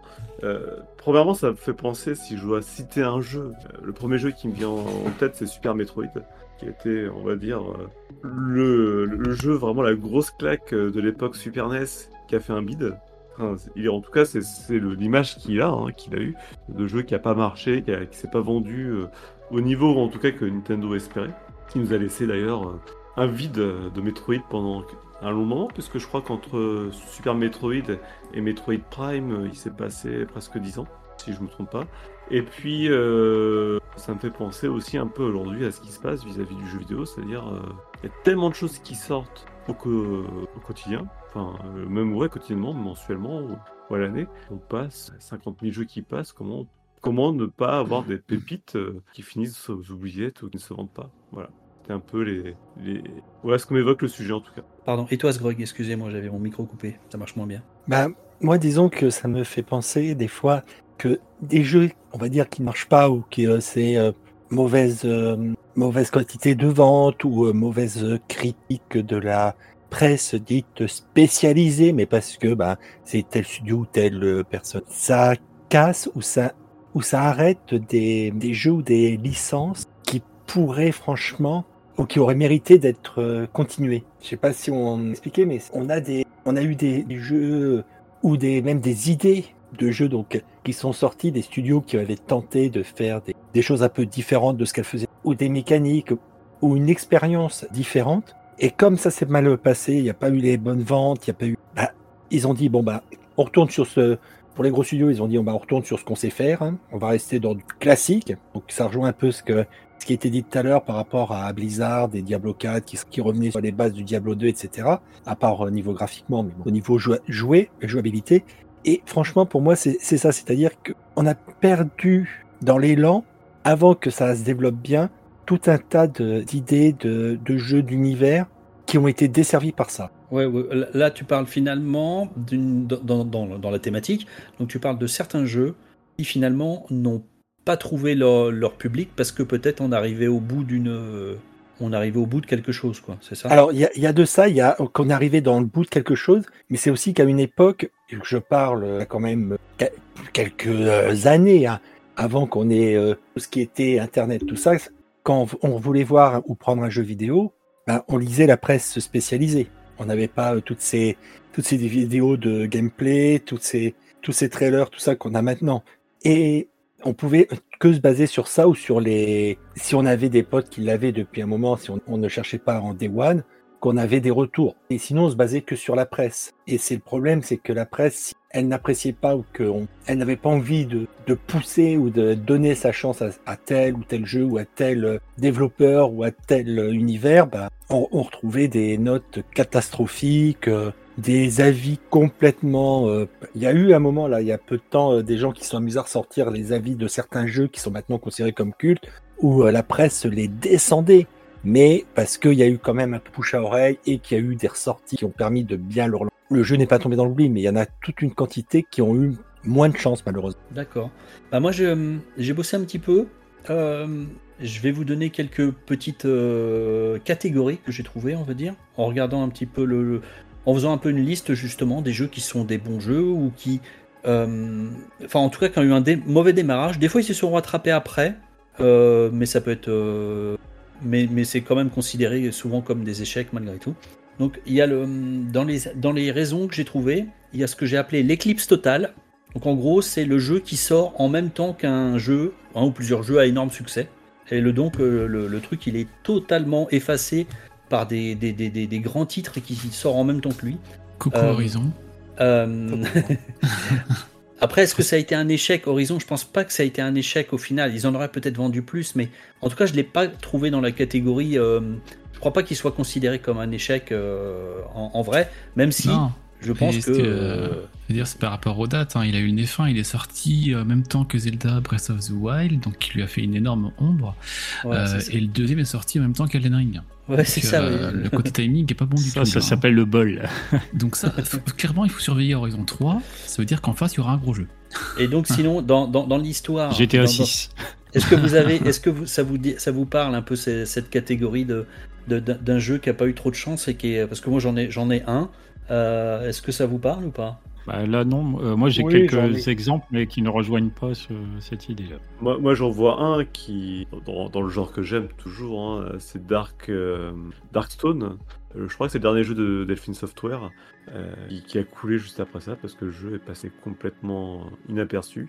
Euh, alors Darkstone, que, euh, tu dis? Ouais, Darkstone, ouais. D'accord. Alors que Ok. le jeu était, Ouais. était vraiment très bon, mais il fallait Et, de euh, leur les arrières et fin de l'histoire. quoi. D'accord. Euh, Est-ce qu'on n'aurait pas Dead Cells Remake qui serait un peu euh, planté, on va dire, à cause de la sortie euh, un tout Dead peu Cells avant de, Non, The tu voulais- Callisto- de Dead. Space, Dead Space Remake, pardon, qui est sorti juste après euh, Callisto, Protocol. On avait deux jeux extrêmement identiques sur une période extrêmement serrée. Est-ce que les deux ne sont pas fait une énorme ombre l'un l'autre? Que j'ai l'impression que ces jeux étaient très attendus et qu'ils n'ont pas vraiment bien Ah, je sais marché. pas si on. j'ai- j'ai- Alors par contre, là par contre, j'ai pas. Moi, la plupart des jeux que j'ai trouvés, c'était des jeux quand même assez en... qui ont un certain âge. Euh, pas forcément des, des- des super vieux, mais on va dire globalement, hein, c'est quand même des jeux. Euh, qu'on- j'ai pas de recul. Est-ce que vous avez des. J'ai pas eu, j'ai pas entendu euh, de, de, de, de- comment de, de news qui parlaient par exemple de comme quoi ça serait un échec Callisto Protocol par exemple. Euh, ou, ou Dead Space Remake, mais euh, probablement qu'ils se sont effectivement, ils sont entrés en collision, mais est-ce Ah que ça les a empêchés de faire leurs chiffres et d'être considérés comme des succès? J'ai l'impression quand même que Callisto Protocol a, j'ai pas l'impression qu'il ait, qu'il ait eu le succès qu'ils auraient voulu. hein. Mais est-ce que c'était un bon trop. Voilà, ça, ça oui, c'est ça. Pas trop que- quoi. Mais globalement, il a, ouais, il a, il a eu un, ouais, il a eu un, comment un, c'est vrai qu'il a eu un, un- un- des, comment, des critiques un peu mitigées. hein. Il y en a qui ont adoré, il y en a que- qui ont trouvé ça moyen. quoi. Darkstone, c'était un bon jeu. Puis Delphine Software, ils ont sorti des bons jeux quand même. Another World, Flashback, chaque fou. bon, euh, non, on oublie chaque fou, mais. Bah, ce- ce- celui, celui que, celui que j'ai trouvé, euh, euh, figurez-vous, c'est un jeu, on en, on en entend euh, en parler. C'est un peu, euh, on, on espère le deuxième épisode, mais arrivera-t-il un jour? Est-ce que vous voyez de quoi je parle? Euh, Beyond and Evil. Exactement. Il est sorti, figurez-vous, en même temps qu'un certain Prince of Persia, Sons of Time et The Legend of Zelda, The Wind Waker. Pourtant, Donc c'est est- une des raisons Ah, qui, ouais. peuvent, qui peuvent avoir expliqué. Pourtant, il avait, si je me rappelle bien, à l'époque, il avait quand même pas trop mal marché. Ah, euh, non, pas du tout. En termes en termes purement, euh, purement de vente et tout, c'est un échec en fait. C'est parce qu'il a eu beaucoup, il a eu une très bonne critique euh, presse, mais effectivement, le côté public, ça n'a pas suivi beaucoup. Par contre, je suis un petit peu surpris. Ce serait, Ubisoft aurait, je sais pas si c'est Ubisoft à l'époque, abordé. ils auraient sorti Prince of Persia et Beyond Good and Evil en même temps. Ça c'est marrant, oui, effectivement. Je, Maintenant que je tu- comprends pas. maintenant que tu, maintenant que tu me le dis. Euh, mais voilà, bon, Mais en oui, tout cas, oui, ils une- fait. une- Et ils, vont leur, ils, ont, ils sont en train d'en développer un. BGE2 est toujours pas arrêté. Et Prince of Voilà, Persia. tu parles, on- c'est une arlésienne. Le Ah jeu, ben on verra oui. jamais, jamais On le jour. verra jamais jour. en plus, on apprend qu'ils ont des problèmes. euh, C'est mal grave. Euh, ouais, et puis comme euh, Prince of Persia, normalement il y a un remake qui serait en cours, mais où est-ce qu'il est, où est, qu'il est caché euh, Sprinter Cell aussi. Hein, C'est pareil, euh, ils avaient voulu le refaire, mais Beaucoup de choses. on- dès qu'on a aperçu une vidéo, euh, ils avaient un parti pris euh, technique euh, très très bas par rapport à ce que les remakes font. Donc au contraire, ils mettent le paquet sur la technique et du coup, ça n'avait pas du tout plu. hmm. Et euh, alors, j'ai une autre catégorie pour vous. Je l'ai appelé le chant du cygne. Euh, c'est typiquement un jeu qui sort en fin de vie d'une console. Donc, euh, les gens sont déjà dans le futur, dans la prochaine génération. Euh, et du coup, ils achètent pas le jeu. Est-ce que euh, ça vous parle un peu? Bah oui, Super Metroid, euh, du coup, c'est vraiment ça. C'est le jeu sorti en 95 ou 96, c'est déjà la PlayStation. Et, et du coup, le jeu, il a fait un Il est sorti si tard que ça? Super Metroid, euh, à vérifier, mais il me semble bien. hein. Je regarde. Après, le problème, c'est qu'il y a, ce qu'il y a aussi, c'est que un jeu 94. qui sort 1994. ouais. vie, alors que c'est déjà plusieurs années qu'il est sorti ailleurs. Enfin, moins maintenant, mais si on prend sur sol l'ancienne génération, les jeux hein, en Europe, des fois, pouvait y avoir 3 ans, 4 ans qui, qui, qui séparaient. euh, Oui, c'est ça aussi, c'est vrai. Avant, c'était beaucoup plus long. Hmm. Jeu C'est vrai que le, le- c'est intéressant ce que tu dis, le côté euh, le jeu qui arrive un peu trop tard, euh, qui arrive un peu après la bataille, quoi. euh, le temps des le temps des portages en fait était vachement plus long avant. c'est le problème des, de certains jeux qui, qui, qui rentrent, on va dire, pour, pour beaucoup dans cette catégorie des euh, jeux sortis en fin de vie euh, de la console, mais qui sont pas super, tout, mais que les gens oublient que, bah, en vrai, le jeu, il a déjà 4 ans. Ça fait 4 ans qu'il est sorti au Japon, qu'il est d'abord passé par les États-Unis, que en Europe, c'est la version américaine, souvent qui a été édulcorée ou amplifiée, qui, qui est retraduite en pour l'Europe.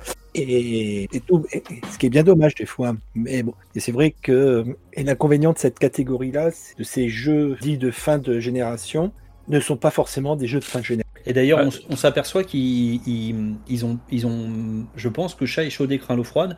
Vous avez remarqué que maintenant, on est souvent entre deux générations et ils se débrouillent pour le sortir sur les deux. Ouais, Ouais. tout à fait. Ça fait un moment que ça dure comme ça, mais. Bah, maintenant, on a la cross-gen qui... qui, qui est là depuis beaucoup trop longtemps. Voilà. C'est clair. Voilà, ils ont trouvé un moyen. Ils veulent plus Mais tomber dans non, le panneau. c'est pas un problème. C'est un faux problème. Ah, pour moi, c'est un problème. Sinon, j'ai, euh, euh. Alors attends, attends, attends, parce que j'ai un exemple de, parmi mes jeux qui va, qui entre dans la catégorie que tu cites, euh, parce que j'avais mis Shenmue 2, moi en l'occurrence, euh, qui est un jeu qui est sorti du coup sur la fin de vie de la Dreamcast, qui est un jeu qui a coûté bonbon, c'est principalement ça le problème, et qui s'est certes vendu un peu, mais pas assez compte tenu de l'ambition et du Ouais. coup qu'a représenté ce jeu. Bah ça c'est, je l'avais mis dans la catégorie que j'avais appelée, bon pardonnez-moi c'est un mot anglais, euh, mismatch. Donc c'est le décalage. Donc j'avais plusieurs catégories de décalage et euh, sous-catégories décalage. Et ça c'est effectivement le décalage entre le coût du jeu et son audience qui est une audience de niche. Et typiquement euh, chaîne- les chaînes muets, le- d'ailleurs les 1, le, le 1 et le 2, hein, les deux, euh, ont, ont coûté très très cher effectivement et euh, et il n'y avait pas assez de public en fait tout simplement euh, pour euh, je crois que c'est des millions hein, qu'ils ont euh, qu'ils Ouais. avaient investi dans ce jeu là Ouais, oui, alors je sais plus, j'ai cru voir là dans les recherches, euh, je crois pour le premier, il me semble avoir vu marquer 47 millions de dollars, ce qui apparemment à l'époque est colossal, colossal. Ça peut paraître pas énorme. tant que ça aujourd'hui, mais c'est énorme, euh, surtout à Ouais. l'époque. Alors après, il y a le coût à l'époque, il y a le public aussi, c'est un jeu qui est peut-être un peu en avance sur son temps par rapport à ce qui sera proposé plus tard. Et puis il y a aussi le fait de sortir sur une Dreamcast, si bonne soit-elle, qui ne se vend pas beaucoup. Donc forcément.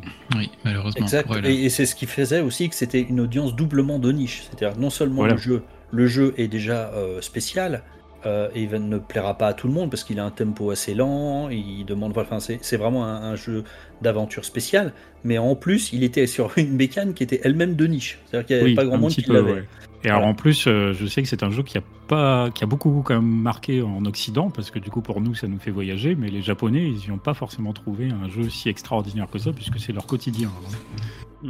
Euh, Euh, donc moi, je vois je- quand même, euh, dans ce, dans ce genre-là, je mettrais tous les jeux Monolith Software qui sont d'excellents jeux, qui sortent à chaque fois, euh, bah, je pense surtout leurs deux premiers jeux euh, avec les jeux de cartes, là. Merde, ça me sort, le nom il me sort là. Un jeu de cartes. J'essaye de voir parce que je me souviens plus qui Il c'est. y a un remake qui va avoir lieu de Monolith d'ailleurs sur ces deux jeux. Alex Xenoblade. Tu Alors, c'est pas les Xenoblade, les Xenoblade, les Ah. Xenoblade n'ont pas fait des super ventes, mais Baton Kaitos. ont été rentables. Batten Kaitos, tout à fait. Mhm. Et Baton Kaitos qui ont été deux excellents jeux et qui ont fait deux fours total. Et, et du coup, ils ont stoppé la série, mais c'était sur GameCube. Pareil, la GameCube. Alors un petit peu la même, voilà, c'est le problème, c'est la Ouais. GameCube, c'est une console qui s'est pas si bien vendue que ça. J'ai un jeu d'ailleurs euh, GameCube aussi à citer après. Pourtant, elle était Et- tellement bien cette console. hein. Ah bah, Bah, fallait l'acheter, fallait l'acheter Alors- si elle était si bien. hein. Ah, Juste je- pour je- parce qu'on on est- on a changé un peu de catégorie. Pour finir la catégorie chant du cygne, euh, si je vous parle d'un certain producteur qui s'appelle, je sais pas si ça vous parle, Motoido, euh, Motoide et Shiro, ça vous parle ou pas? Ah, ça Euh, me dit quelque chose. Donc l'histoire de la du jeu qui est sorti en fin de vie pour expliquer euh, son échec. Okami. Ouais, j'ai, Ah, c'est- c'est ce oui, que c'est j'ai. Ah, il était bien celui-là aussi. Ouais. Okami et Shadow of Colossus ont eu à peu près le même destin, je crois. Okami sur la Wii avec le Wii Motion, il marchait très bien aussi. Mais c'est après, parce qu'Okami était sorti sur PS2 à l'origine. Oui, avant. ouais. Puis il est ressorti après sur je sais plus quel euh, en, en HD. Je sais plus sur quelle console. Euh, donc sinon, euh, j'ai des, bah, je vais rester dans la catégorie mismatch du coup. Mais c'est un Euh, petit peu, juste euh, avant que tu passes à la catégorie suivante, c'est un peu comme avec euh, Beyond Good and Evil. Okami, c'est un jeu qui a été extrêmement bien accueilli par la critique et je pense à juste Ah ouais, mais- titre sur tout un tas de points, mais qui, a eu du coup du mal à rencontrer son public. D'ailleurs, d'ailleurs, vraiment, les, personne. les- les- les jeux dont on parle là sont des bons jeux et ils ont la plupart du temps été très bien accueillis. hein. Ils ont été, c'est Oui, vraiment oui. pas. il y a- on pourrait mettre une catégorie où la, hum, et c'est une catégorie un peu spéciale dans les très bons jeux. C'est, euh, alors j'en ai pas trouvé, hein, mais la catégorie où bah le il a été très mal accueilli par la critique, mais euh, du, ce qui a embêté, enfin ce qui a été embêtant pour ses ventes, mais euh, c'est devenu un jeu culte après. Alors j'ai pas de, j'ai pas trouvé de. Il y en a, genre. il y en a un. Voilà, j'en ai pas un, trouvé, mais je mais- l'ai. C'est euh, celui Vas-y, ça peut être intéressant. Ah putain, c'est euh, Sakaguchi. Toi, tu dois le connaître aussi, de Hironobu Sakaguchi, qui a fait, qui l'a fait après d'être parti chez Squaresoft. Il a fait deux jeux. Il a fait les Blue Fantasy. Blue Dragon. Dragon, Mm. voilà, Blue Dragon. Et à mon avis, tu veux parler de Lost Odyssey. Lost Odyssey, merci. C'est un chef-d'œuvre de la Xbox, mais qui s'est fait défoncer par un paquet de rédactions euh, au monde. Et le jeu, aujourd'hui, euh, jouit d'une euh, d'une critique joueur excellente.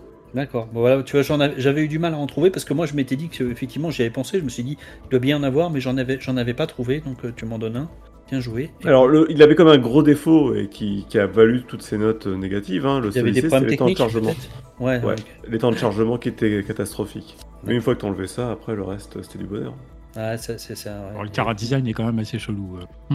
Euh, dans la catégorie mismatch, euh, j'ai trouvé aussi euh, le décalage entre l'audience du jeu et la plateforme sur laquelle il sort. Donc en gros, pas, principalement dans le sens où euh, c'est un jeu qui est fait pour euh, une, une audience mature et ça sort sur une Wii par exemple au hasard. J'avais trouvé un jeu comme ça euh, qui s'appelait le Mad World. Ouais, je Euh, me doutais que tu allais parler de celui-là. Je la vois la jaquette en noir et rouge là. En même temps, c'est marrant parce que déjà sur GameCube, euh, Nintendo a fait beaucoup d'efforts pour avoir des jeux qui soient clairement destinés à des adultes. Et c'est vrai que et sur GameCube et donc même sur Wii, bah, ça n'a pas vraiment vraiment pris. Ouais, Perfect Dark, euh, on avait fait les frais, hein, euh, si j'ai c'est bon souvenir.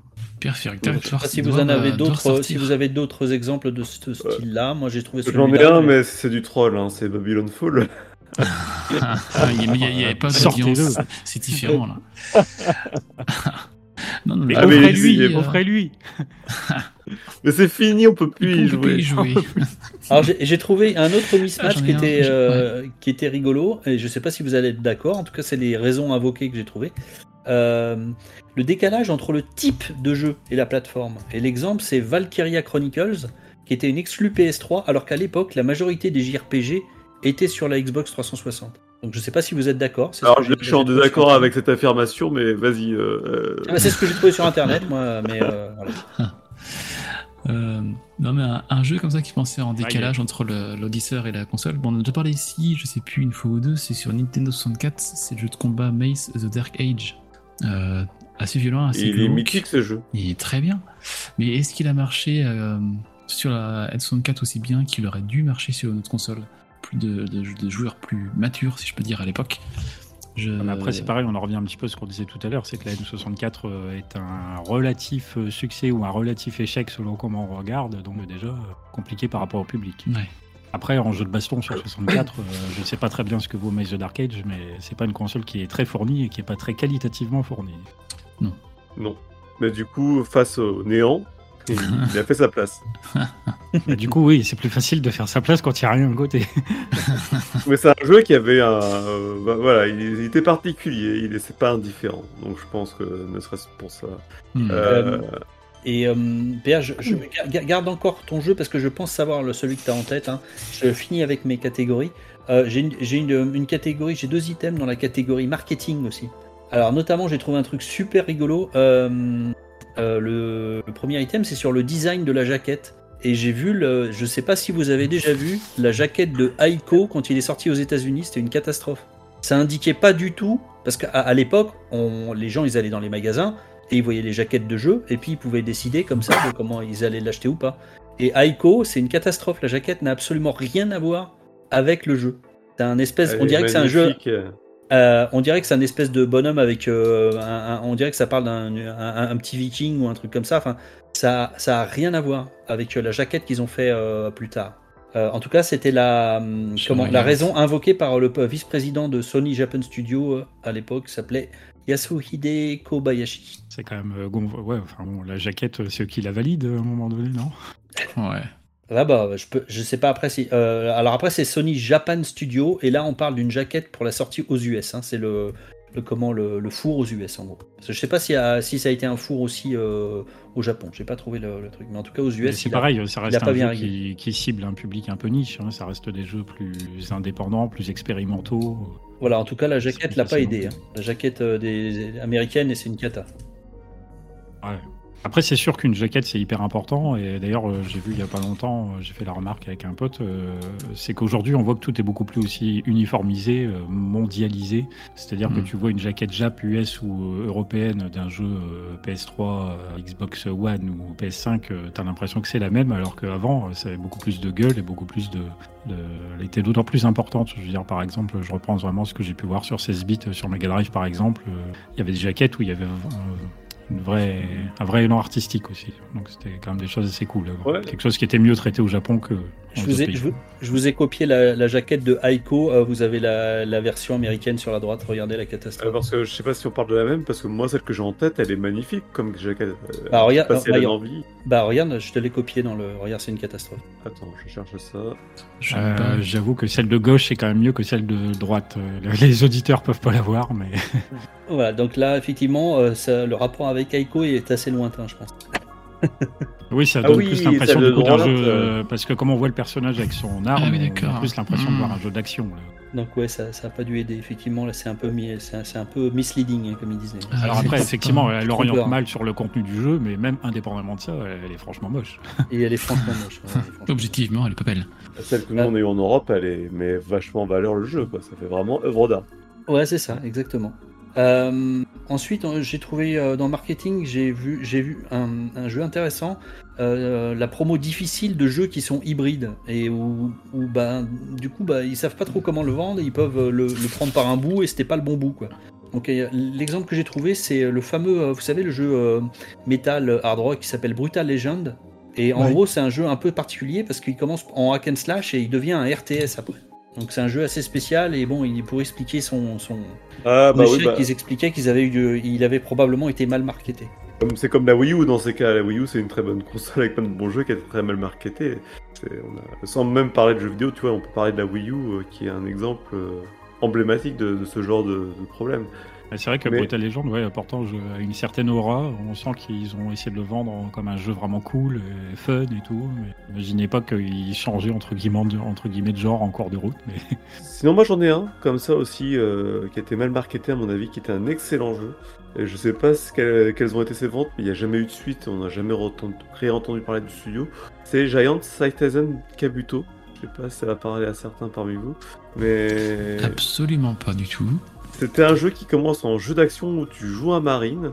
Ensuite, tu vas jouer un- une sorte de RTS euh, vu à la troisième personne avec une euh, sorte de sirène qui peut balancer des pouvoirs magiques en plus. Et enfin, à la fin, tu finis. T'es dans un, je sais même pas quoi dire, un jeu d'action où tu joues une sorte de brute géante qui fait la taille d'un immeuble. Tu joues un kaiju, voilà. Et, ce qui était très drôle, c'est que tu avais une, version multijoueur de ce jeu où tu pouvais jouer les trois, les trois parties. Et en fait, euh, il y avait une citation qui disait c'est toujours Kabuto qui gagne parce que de toute façon, quand tu joues le kaiju, t'as beau être un marine euh, sup- qui, a, qui a un fusil, t'as beau être une sirène qui a des pouvoirs magiques, euh, c'est le kaiju qui te bouffe à la fin. Ah, je regarde les images là. Ouais. Alors, le, le mauvais marketing, euh, juste pour faire une mini parenthèse au cinéma, ça me fait penser à Last Action Hero qui a été vendu comme un film d'action euh, typique euh, années 80 avec euh, Schwarzenegger, alors qu'en fait c'est beaucoup plus que ça, avec son Oh oui. côté comédie et voire euh, réflexion sur le cinéma et sur le cinéma d'action en particulier. Et, du sur, coup, comme le film avait été mal marketé, il n'a pas marché alors que c'est une tuerie. ah, complètement, complètement d'accord. Parenthèse close. C'est rigolo ce jeu et, et, et aussi le titre d'un jeu peut être sympa, aussi important parce que moi, tu vois, euh, Giant Citizen Kabuto, j'ai toujours pensé que c'était un jeu japonais et je découvre que ce n'est pas du tout un jeu japonais.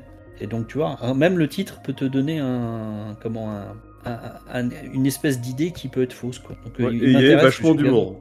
Je, regarderai ce que c'est ce jeu parce que du coup c'était pas du tout ce que je pensais quoi. Et C'est un jeu où il y a énormément d'humour, qui plus est, donc euh, tu t'attends pas du tout, à- quand tu vois la jaquette, pareil, que ce soit un jeu bourré d'humour, euh, un très Monty Python, tu vois. Non, très cool. Alors PH, c'était quoi le jeu que tu avais en tête depuis tout à l'heure?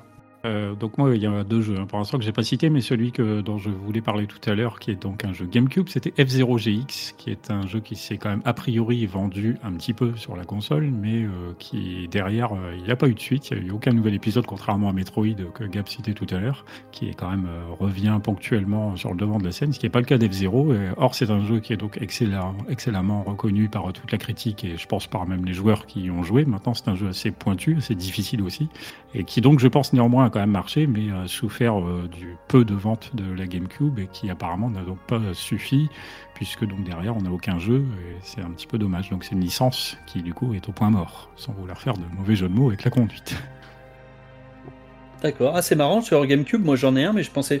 Ton autre, il est sur GameCube aussi, PH Juste Non. pour. euh, D'accord. Tu voulais dire, Rolling? J'ai l'opus sur Super NES de Zero était extrêmement bon et c'est vrai que sur GameCube euh, ils ont pas fait ce qui était vraiment attendu. Je pense ils sont un peu bidés et je trouve que ça littéralement tué la série hein, malheureusement. Et en fait, c'est ça qui est bizarre, c'est que F0GX, c'est le summum de ce que la licence a proposé, puisque c'est un jeu, contrairement à F0X, il est aussi rapide, mais il est beaucoup, beaucoup, beaucoup plus beau. Enfin, sur GameCube, on pas, Mm. on le voit quasiment pas plus joli. Et d'ailleurs, même, je disais en rigolant à l'époque, sur Wii, ils en font pas, parce que s'ils faisaient un F0 sur Wii, il serait moins joli que sur GameCube. et, mais en plus, c'est un jeu euh, très, très fait rarissime, qui a été co-développé, on va dire, par euh, Nintendo, Namco et Sega, qui, je crois, peut-être est unique dans l'histoire du jeu vidéo, et qui donc a donné une pépite vidéoludique, mais néanmoins qui a signé euh, la mort de la licence, parce que manifestement, le jeu n'a pas suffisamment marché. Mm. D'accord. Euh, bah, moi, je peux en donner un. Euh, Celui-là, il est notoirement connu hein, comme un échec. euh, euh, et pourtant, il est, c'est vraiment un, un jeu culte. Euh, bah, c'est tout simplement euh, euh, euh, comment euh, Eternal Darkness, Sanity's Requiem. Euh, Cette donc, sort de ce corps. le jeu, bah, le jeu de GameCube euh, que perso j'avais adoré à l'époque et qui euh, ne s'est pas bien vendu du tout. Alors par contre, je n'ai pas trouvé de raison euh, à, à ça. ça c'est, c'est Ils le ressortent. Est-ce que tu le sais qu'ils le ressortent? Euh, non, je sais pas. J'étais pas au courant. Non, non, bah et là, Nintendo va le ressortir. Mais je pense que de manière générale, c'est le, le problème, c'est la GameCube, euh, parce que Eternal Darkness est un très bon jeu, mais c'est de la même façon. euh, Les, plein de Resident Evil sont à l'époque d'abord sortis sur GameCube, notamment le cher épisode 4 de Rolling. Euh, sauf que ce sont des jeux qui n'ont pas marché sur GameCube. Alors peut-être parce que la console ne marche pas, peut-être parce que ça correspond pas vraiment au public qui À joue sur ouais. cette machine. Mm. Et du coup, c'est un ensemble de raisons qui fait que finalement ces jeux malheureusement euh, fonctionnent pas assez, malgré toutes les qualités qu'ils ont. Oui. Euh, bah, de toute façon, le, le hardware est en grande, respa- en grande partie responsable aussi des échecs. C'est finalement un petit peu à la manière de la Dreamcast, tout ce qui montre que la GameCube jouit de cette aura euh, maintenant, avec le temps. Euh, est-ce que vous en avez un, un ou deux autres ou une autre catégorie que j'ai pas pensé? Bah moi, il y a un jeu, là, il me reste un jeu là, que du coup, euh, je n'arrive pas pour le moment à trouver de catégorie dans lequel le ranger par rapport à tout ce que tu cites. Euh, tu as fait un, un beau boulot d'ailleurs, de, un peu comme ça, de synthétisation du sujet. Euh, moi, je voulais parler éventuellement, bah, c'était de Rock Band 3 en l'occurrence, puisque les jeux musicaux à la fin des années 2000, euh, donc vers 2008-2009, là, il commence à y en avoir partout, partout, partout, et il y en a donc du coup beaucoup trop, et donc ça commence à ne plus marcher du tout malgré euh, les cartons que ça faisait euh, quelques années auparavant. Et donc euh, là, on était dans un jeu qui est qualitatif, mais donc un jeu qui, je pense, n'a pas suffisamment marché non plus, à cause de la saturation du genre sur, sur les différentes euh, machines vidéoludiques de l'époque. D'accord. ouais. On en a Moi, fait tellement un. qu'au bout d'un moment, les gens n'en achetaient plus, et puis ça commence à coûter cher, et puis l'effet de mode passe, et vous voulu citer celui-là. Moi, j'en ai un petit aussi que j'aurais voulu citer. C'est Sable, qui est sorti maintenant il y a un an ou deux exactement, dans un mauvais état, dans un très mauvais état, a fait forcément euh, une mauvaise pub, hein, on va pas se mentir. Alors là, j'y ai rejoué là il y a quelques mois dans un très enfin, il a sûrement été patché, repatché, j'imagine, pour en arriver là, mais j'ai découvert un excellent jeu, plein de poésie, plein de très simple. Enfin voilà, j'ai pas d'autre chose à dire et je me dis que c'est dommage que le jeu n'ait pas connu le succès qu'il aurait dû avoir puisque c'est un jeu qui, qui, de toute façon s'est retrouvé euh, empêtré dans, une, dans un paquet de sorties de jeux de même type à cette période-là, de- d'open world, de ce que vous voulez, de jeux indépendants. Et je pense que euh, compte tenu de ces jeux à faible budget, s'ils se loupent à leur sortie, ils ont pas une seconde chance. Ils n'ont pas les moyens aussi de remettre se remettre sur le devant de la scène pour avoir une seconde chance. Et là, pour y avoir joué récemment, bah, vraiment j'étais charmé par le jeu, j'ai trouvé juste exceptionnel. D'accord, euh, bah moi, moi, il m'avait fait penser. euh, moi, c'est son aspect graphique que j'aimais beaucoup. Après, euh, les, re- les reviews que j'avais vues m'avaient pas donné envie d'y jouer. Euh, globalement, c'était euh, c'était assez moyen. il, il lui Bah, trouvait des difficilement qualités- jouable. Il lui trouvait des Oui. qualités voilà, artistiques et tout, mais globalement, sur la durée, ça, ça marchait pas trop.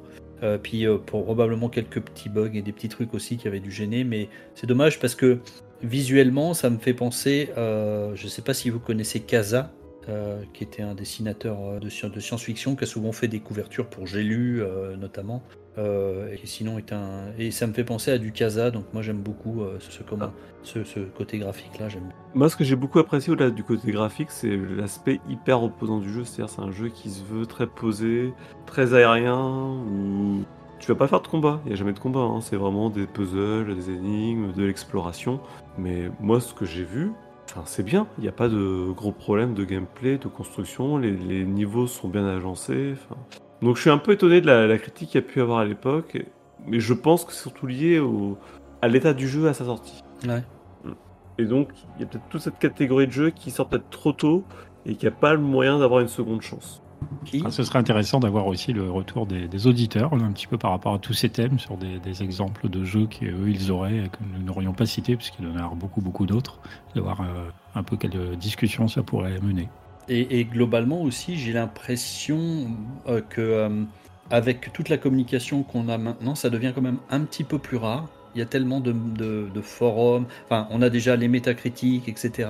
Après, on a ce que peuvent se dire les gens entre eux, toute la communication. Euh, plus euh, par rapport aux problématiques qu'on disait qu'avaient éventuellement les, les, euh, problématiques de fin de, de, fin de gène où bah, là maintenant ils ont trouvé la parade, bah, ils te sortent le jeu sur les deux gènes, entre les deux gènes, donc euh, c'est pas la fin de gène qui va gêner la commercialisation d'un jeu. J'ai l'impression que ça arrive moins quand même, c'est-à-dire qu'un jeu soit un très bon jeu et que tout le monde passe à travers.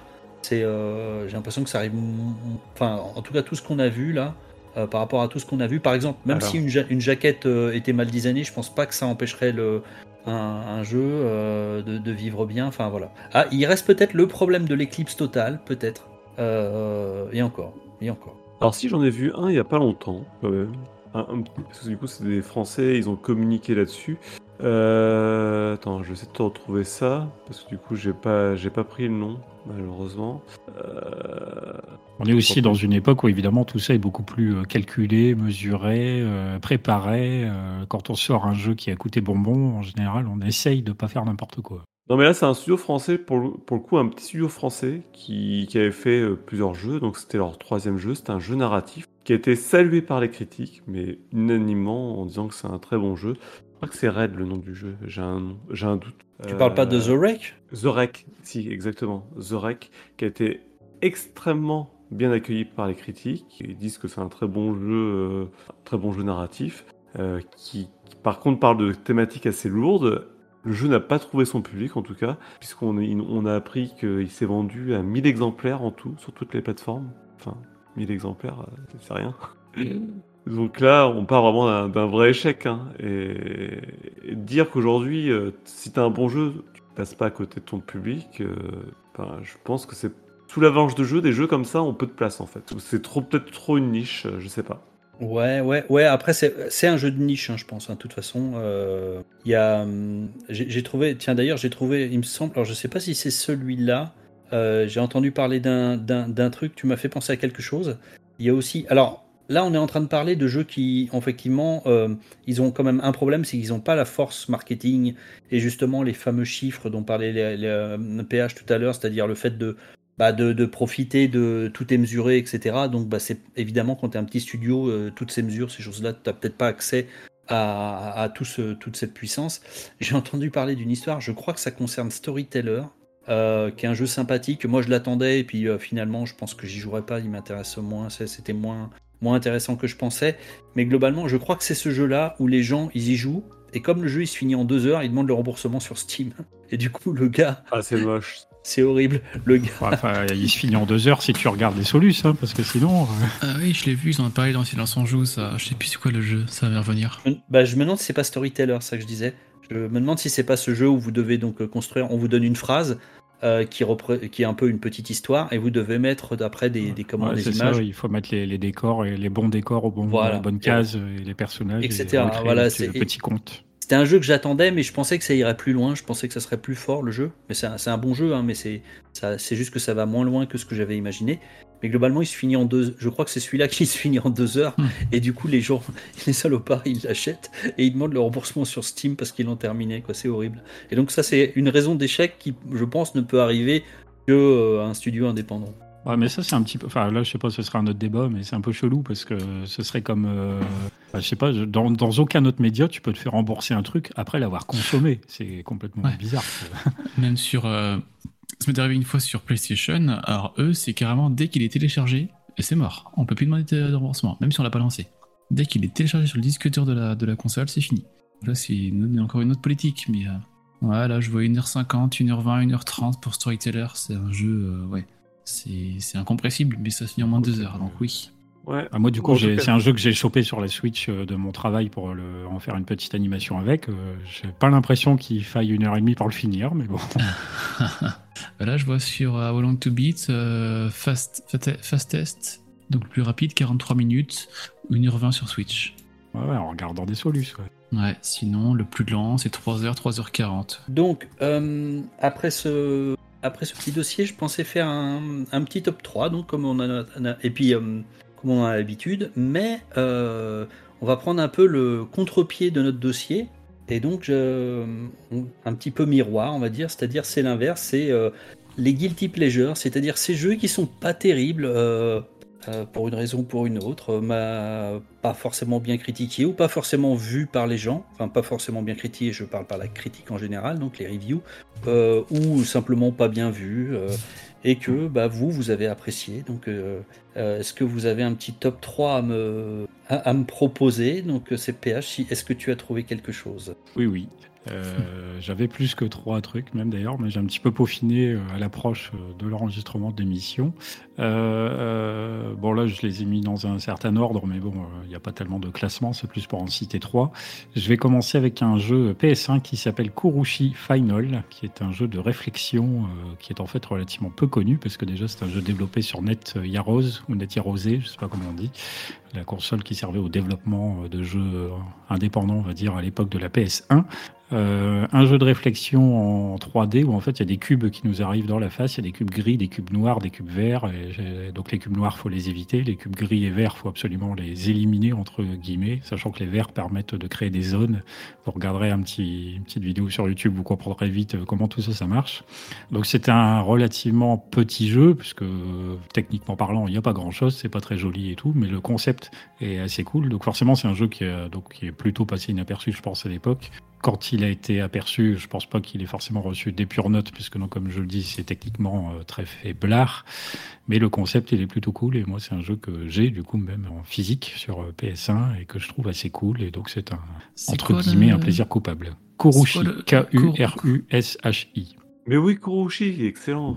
Bah non, il était pas mauvais ce jeu. Enfin, bon, ok. Non, il n'est pas mauvais, mais je sais qu'il a été, euh, voilà, je pense qu'il a forcément été accueilli euh, Il est passé sous les avec radars. tiédeur au mieux. Bon, ça c'était un, un premier, un premier exemple. Euh, après, on va aller plus loin dans le temps. On va aller sur Master System, la console sur laquelle j'ai commencé ma carrière de gamer. Euh, alors avec notamment par exemple euh, Indiana Jones et la dernière croisade, qui est un jeu que j'aime vraiment bien, mais qui est très honnêtement euh, pas très bon. Euh, alors c'est pas qu'il soit trop moche, ça ça va encore pour la Master System. Par contre en termes de jouabilité c'est pas fou. Et euh, la musique, euh, on entend le thème du film qui est extrêmement agaçante. Et sinon c'est le silence absolu durant tout le jeu. C'est assez court, même si c'est un petit peu difficile, c'est assez court. Donc il y a quand même pas mal de défauts dans le jeu, mais c'est un jeu que j'aime quand même assez bien parce que j'aime le film déjà.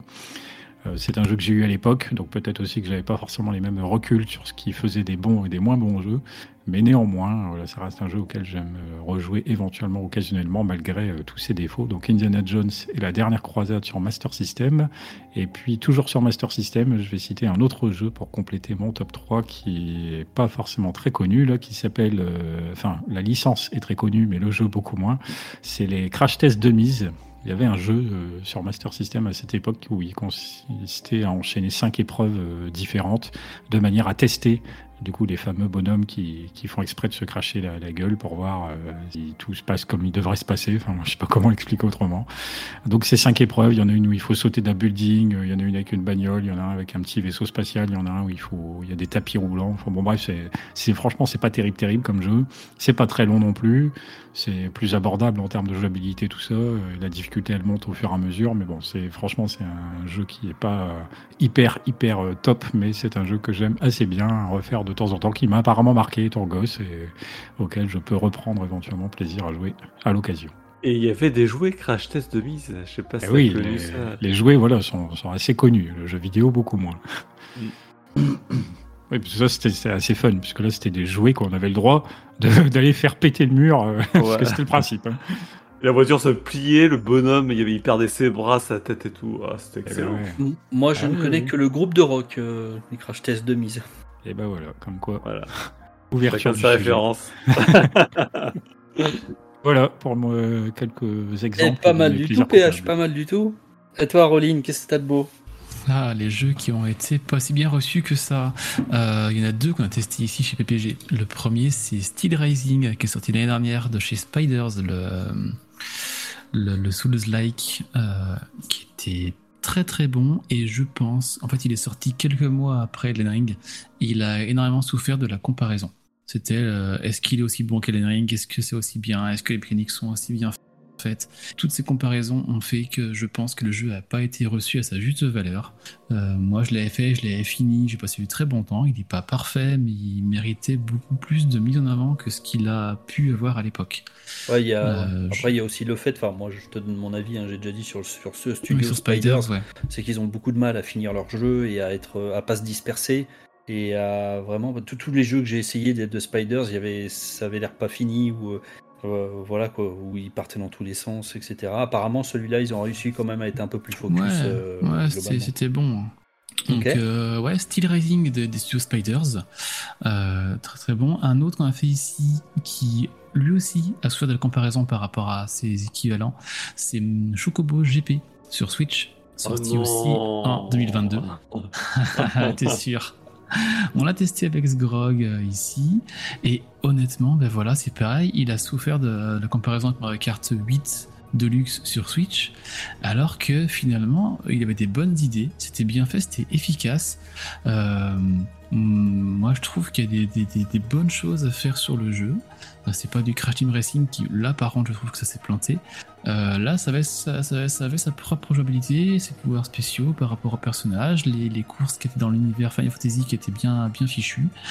Euh, pour moi, c'est un jeu qui aurait mérité aussi un peu plus de mise avant et moins de comparaison avec ses, avec ses aînés. Que, Oui, euh, Rowling vient de lancer un pavé dans la mare. Il dit que Chocobo GP c'est mieux que Crash Team Racing. oui, Team Racing, c'est quand même excellent. T'es au courant quand même moi j'ai pas du tout, j'ai pas du tout accroché à Crash Je sais Team pas, Racing, moi je ne joue qu'à Mario Kart, mais c'est que mon avis. Alors, euh, à l'époque, on avait une PlayStation et que tu regardais les, autres- les autres jouer à Mario Kart, t'avais que Crash Team Racing. Je, je tiens à le signaler. Mais c'est- mais c'est super, c'est hyper intéressant de voir que Rowling parle de Chocobo GP. Pourquoi pas Après tout, c'est le thème, Mais- hein, c'est le plaisir coupable. Voilà, c'est exactement ça. donc euh, bon, je sais pas toi, Sgro- Sgrog, tu, tu y as joué encore plus que moi à ce jeu, donc quel est ton avis sur... euh, Eh ben, franchement, moi, j'ai, je l'ai apprécié plus que, que du Mario Kart, même si j'ai pas trop joué Mario Kart, parce que bah, Chocobo GP, ce que je trouvais bon, hors, euh, hormis la, la partie F, que c'est basé sur FF, tout ça, que chaque perso ait un peu son pouvoir particulier, mais aussi que les, les bonus, tu peux les stacker, c'est-à-dire que si tu récupères deux fois le même bonus, ça, tu obtiens qu'un seul bonus, mais puissant, que l'on n'a pas à, Mari- à Mario oui, Kart, du genre feu, on- plus feu on X, chope, quoi, sur euh, euh, deux fois un champignon, ça nous fait pas un gros champignon qui va nous donner une grosse poussée. Là, on a quand même des gros des bonus qui peuvent stacker et tout. Il y a, il y a beaucoup de bonnes idées, mais malheureusement, voilà, c'est tout le monde. Ouais, c'est- ça va être le Mario Kart Final Fantasy dans Final Fantasy. Non, c'est un jeu de course dans l'univers Fanta-. Final Fantasy, mais il faut pas le comparer à Mario Kart. C'est comme si tu comparais Mario Kart à l'un de ses prédécesseurs qui était Carmageddon. Mm, mm. Ouais. Euh, Quand tu passes de Carmageddon à Mario Kart, tu vas dire, mais c'est de la course de voiture, mais c'est différent. Carmageddon, c'est de la course de voiture, mais tu, tu fais exprès de bousiller les voitures des autres. Tu, tu cherches à, à être la seule voiture en course encore. Carmageddon, t'essayais surtout d'écraser les, les, les gens. C'est pour ça que je me souviens de Carmageddon. Voilà, mais bon, c'était c'était complètement différent. Donc c'est ça le problème, c'est qu'on a les jeux, et Chocobo GP en fait partie, qui ont souffert de leur comparaison avec euh, les, les autres jeux du même type. Ah bah clairement. C'est comme si on nous clairement. sortait un, un wipe un wipeout en disant ben on va comparer, ben wipeout, ben c'est pas Mario Kart donc c'est pas bien. Ouais, C'est- on retomberait là-dessus, c'est- quoi. C'est clair. Donc euh, voilà, Chocobo GP, Steel Rising et mon troisième, qui je pense n'a pas été apprécié à sa juste valeur. On en a parlé tout à l'heure euh, au début de ce podcast, c'est Super Mario RPG sur Super NES, euh, sorti en 96, qui était novateur dans la série à ce moment-là. Un RPG avec Mario, c'était moi j'ai passé du très bon temps dessus. Et derrière, bah, il n'y a pas eu d'autres Mario RPG. On a eu des Mario Paper, euh, bon, qui sont qui, se défendent mais qui sont pas dans le même système. On a eu des Mario Luigi euh, qui, comme j'ai dit tout à l'heure, sont bons mais se répètent quand même pas mal. Je Ah, Mario et Luigi, c'est la suite pour moi euh, de, Ouais, ce qu'il y a eu avec il- Mario RPG. hein. Ouais, mais je trouve qu'il y, a- y y moins l'esprit. Euh, je sais pas comment trop le dire. euh, C'est trop. euh, comment amener ça? Allez, sur la Spirit NES, il y avait vraiment un esprit, une DA, quelque chose qui était vraiment attirant, qui, moi, m'avait beaucoup plu à l'époque, et je l'avais refait il n'y a pas si longtemps que ça. Et je suis un peu déçu que Nintendo n'ait pas poursuivi un peu dans ce, sens-là aussi. Faire un Mario RPG. euh, ah ouais, voilà, donc euh, je, très bon qui, je pense, n'a pas été apprécié à la juste valeur et n'a pas eu de, suite non plus à sa juste valeur. Donc euh, voilà mon top 3, Steel Rising, Chocobo GP et Mario RPG. Bah, pour Mario Luigi, je suis pas, je t'en rejoins pas. Justement, bah, c'est marrant parce que tu parles de ça que j'ai parlé de Superstar Saga. Euh, Mm. je trouve que Superstar Saga, Superstar Saga c'est vraiment. euh, Et t'en as fait d'autres avant celui-là, Mario Luigi? Ou euh, oui, fait- oui, j'ai fait suite de la 3DS, euh, Dreamer, euh, qui est moins bon pour le coup Mais que en fait, le moi je Superstar trouve Saga. que en fait, ces jeux ils sont bons, mais ils se répètent beaucoup, euh, malheureusement. Alors, c'est peut-être la limite euh, du, du Ouais. genre, mais en tout cas, le Superstar Saga est un cran au-dessus de ce, que, ce qui est proposé dans les RPG, en termes de rythme, en termes de- Mm. d'écriture, en termes de beaucoup de choses. Ce qui enlève rien de RPG à l'époque, qui était quand même assez novateur pour la Super Nintendo. Ouais. Qu'on soit d'accord. hein. Eh ben, ça tombe bien, Gab. Je pense que c'est à toi, non? D'accord. Du coup, je plaisantais hein, quand je disais que j'avais parlé des Guilty Gear, c'est pas du tout le cas. Euh, de mon côté, en top 3, bah, j'ai mis euh, un jeu PlayStation, puisqu'à l'époque, euh, je sortais de ma Mega Drive, j'adorais les Street of Rage, et la première chose que j'ai cherché sur PlayStation, c'est un Street of Rage. Or, le seul jeu qui ressemble à peu près à un Street of Rage, et qui était en 3D en plus à l'époque, c'était. Et ouais Comme tu dis, oula, c'était Fighting Force de Eidos, euh, qui était une sombre merde, hein, on va pas se mentir. Mais j'y ai joué, j'y ai rejoué, je me suis. Enfin, ce jeu-là, je l'ai pas lâché longtemps. Et vraiment très longtemps. Aujourd'hui, je suis conscient que c'est un mauvais jeu. J'y ai rejoué, je vois bien euh, en quoi le jeu est pourquoi le jeu est mauvais par rapport au Street of Rage. Mais à l'époque, ça me semblait génial et je pense que j'arriverai à rejouer, à faire une partie et reprendre du plaisir sur ce jeu qui est, ouais, qui, qui est tout sauf bon. Et là, c'est vraiment la nostalgie qui parle. Euh, euh, à côté de ça, bah, j'ai englobé tout un package de jeux qui sont les looter-shooters. euh, qui sont vraiment des jeux infâmes, hein, généralement, aussi bien dans leur mécanique que dans leur finition, ben, dans, tous les, dans tous les sens. Je pense essentiellement aux Borderlands, où j'ai passé beaucoup trop de temps par rapport à ce que le jeu me rendait. Mais bon, euh, la dopamine, ça se contrôle pas. hein. Dès que t'as un truc qui fait plein de couleurs, qui, qui, où t'as une liste de choses incroyables dessus, tu fais ah oui oui, je veux l'essayer, et puis tu remets Sans machine. oublier l'ambiance. Ah ben oui, pipi caca. Le problème d'un Borderlands, c'est pas tant que la couleur, tout, c'est l'ambiance, les phrases, les vannes et, et tout ce qui se balance dedans. Ah, mais c'est terrible. hein. Et, et- Parce et là, que- en, fait, tu, tu sais que tu, tu- tu- tu te salis quand tu joues à ce jeu. Tu sors sale du jeu, mais t'as envie d'y rejouer comme après. C'est- Carrément. Je sais pas comment expliquer ça. Ouais, après, après, Autrement. a- après, Borderlands, c'est pas.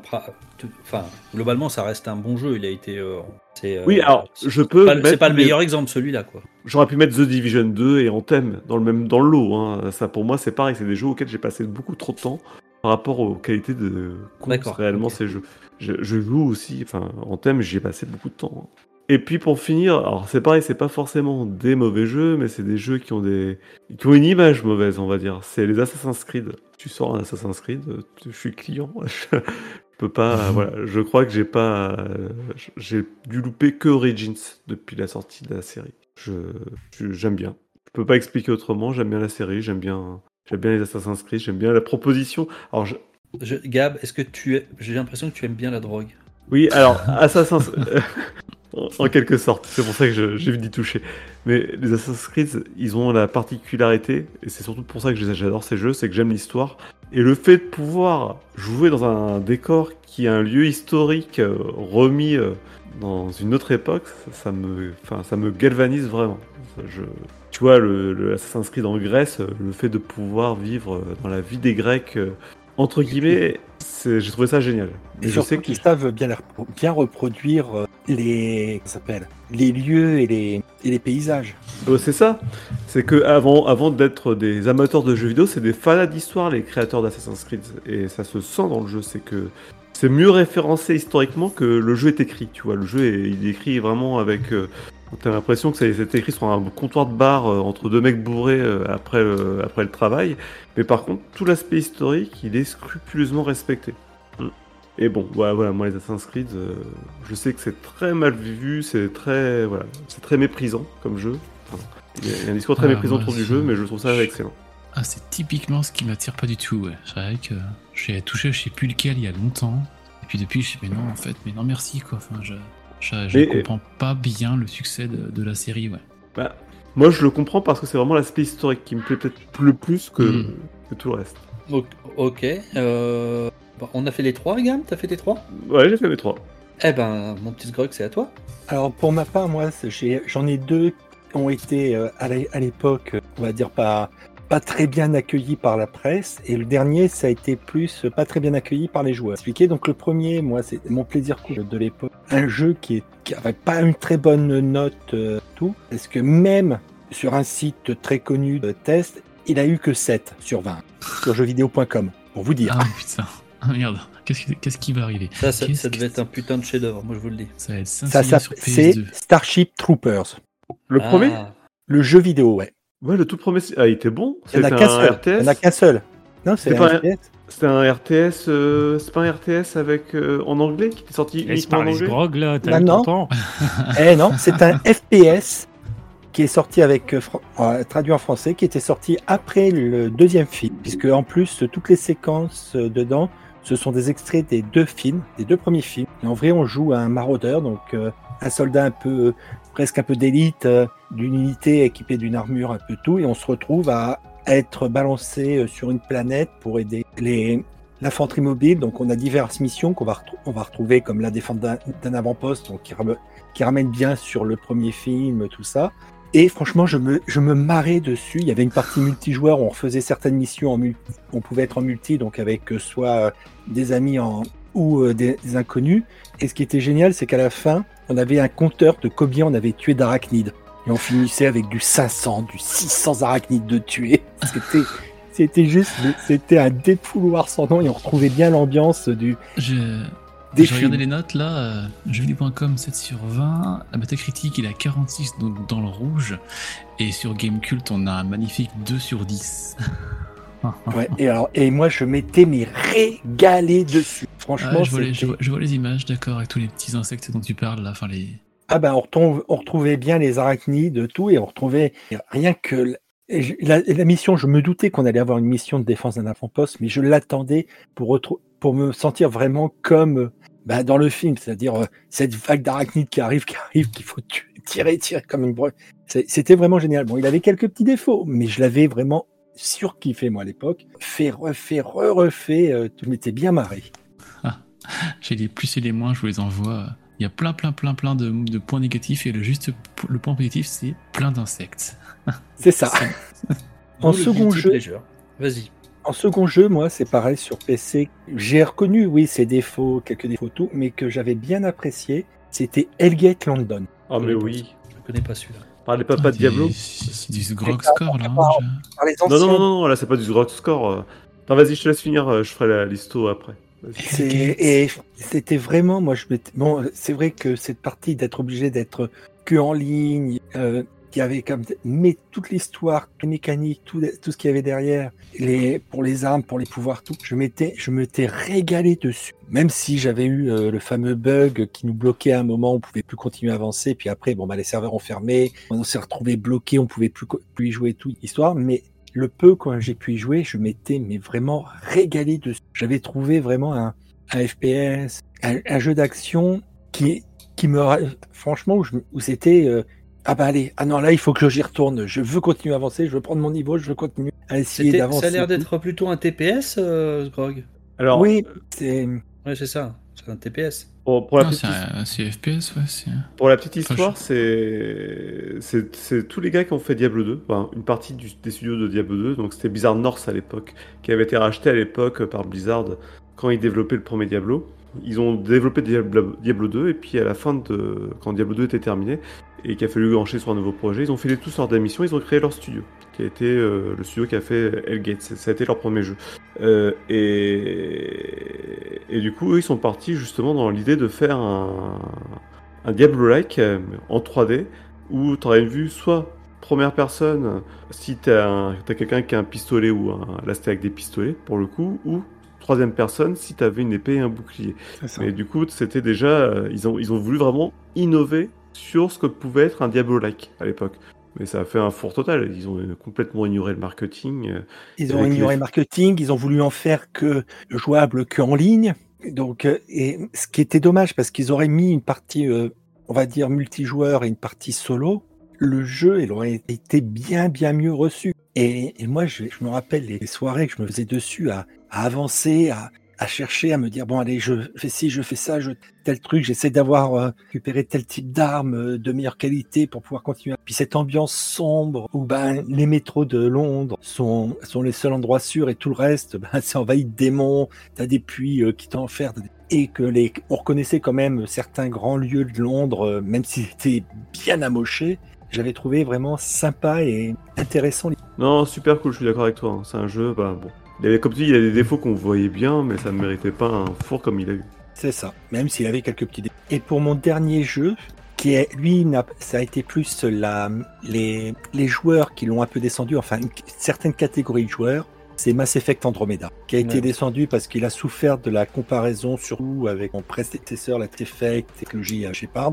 Et c'est vrai que ce, cet Andromeda était moins dark, les persos étaient peut-être un peu moins charismatiques que Shepard, mais c'était le premier, c'était l'opus qui permettait d'amener toute une nouvelle, un, nouveau pan d'histoire, toute une nouvelle, euh, bah, des nouveaux ennemis, des nouveaux extraterrestres euh, et un nouveau personnage. Et il a souffert tout, qui fait que, alors qu'ils avaient prévu normalement deux DLC de celui-là pour amener plus après au moins un ou deux autres jeux, bah, il a tellement été descendu par les joueurs que bah, il a été, euh, les- ils ont dit bon bah désolé, on arrête. Qui, ce qui laisse toute l'histoire en suspens. Donc il y a une petite partie qui a pu être abordée grâce à des, à des romans, mais il nous manque tout un tas d'informations qu'on devait justement découvrir au fur et à mesure.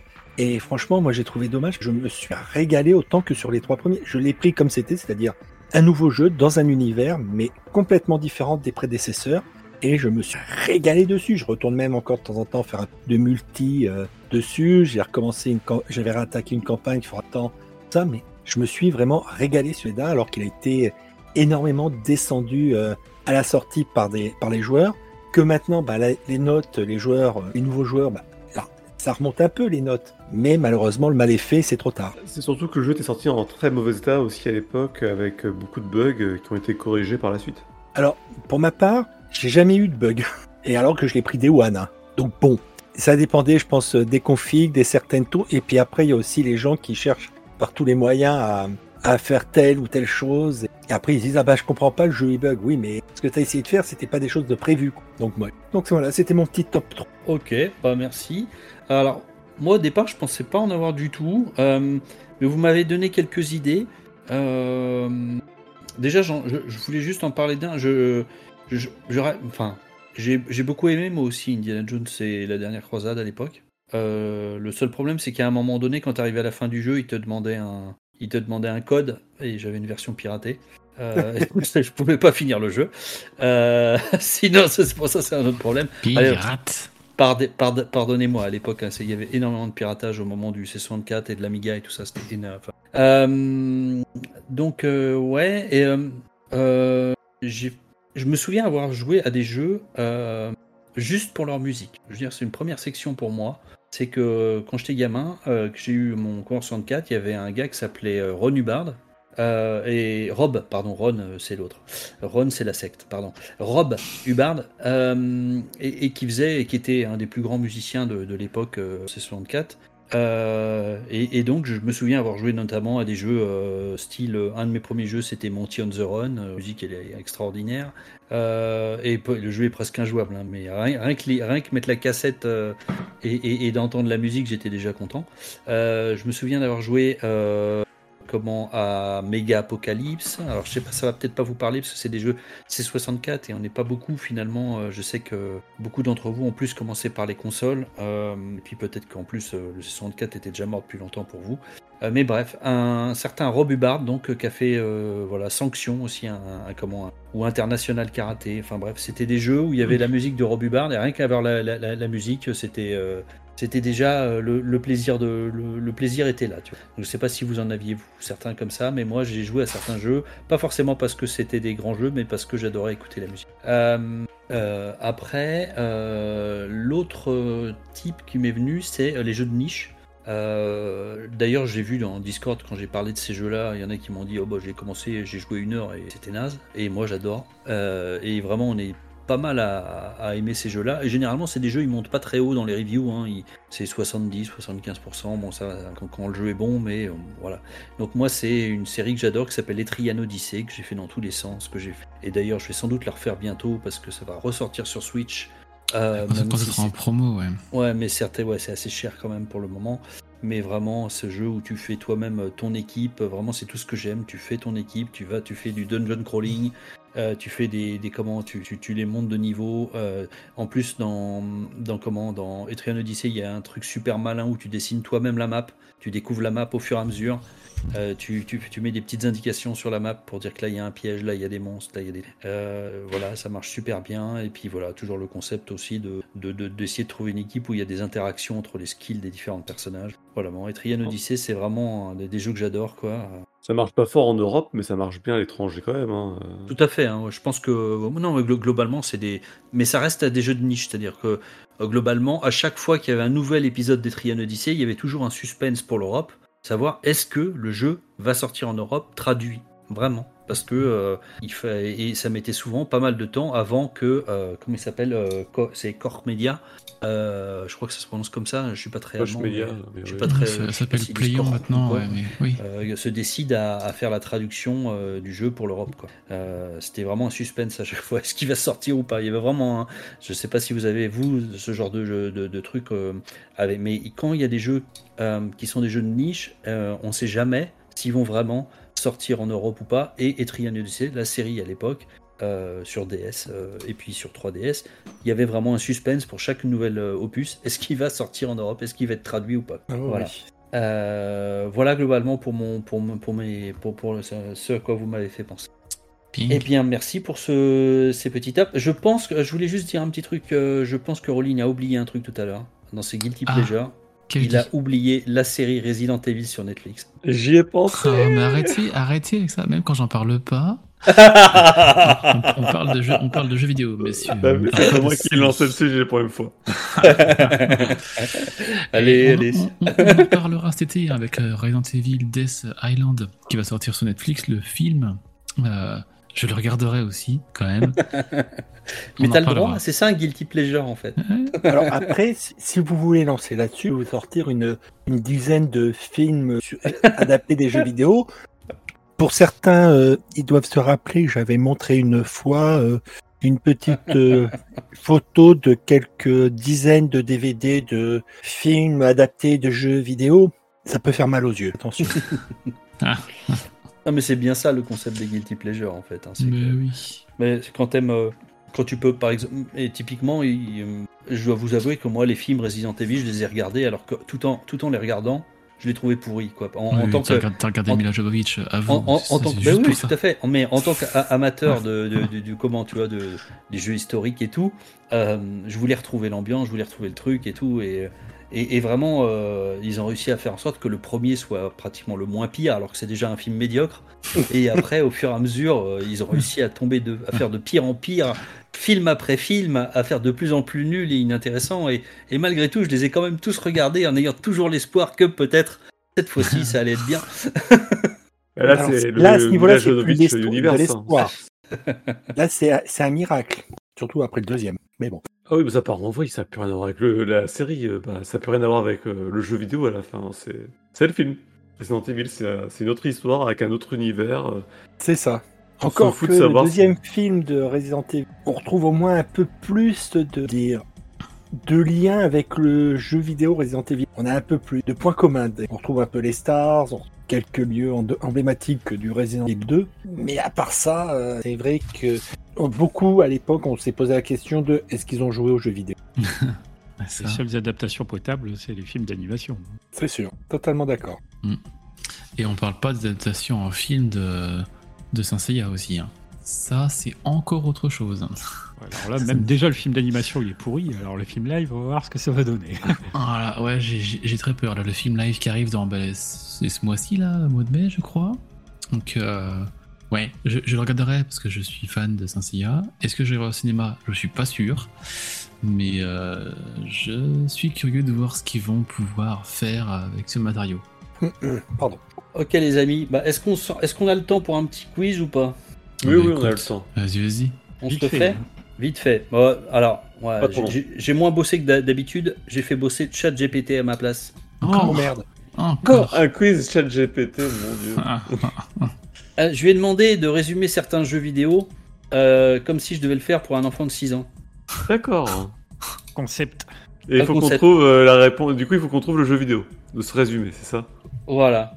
Euh, donc, je vais remplacer les mots-clés par Marcel, euh, si ça vous dérange pas.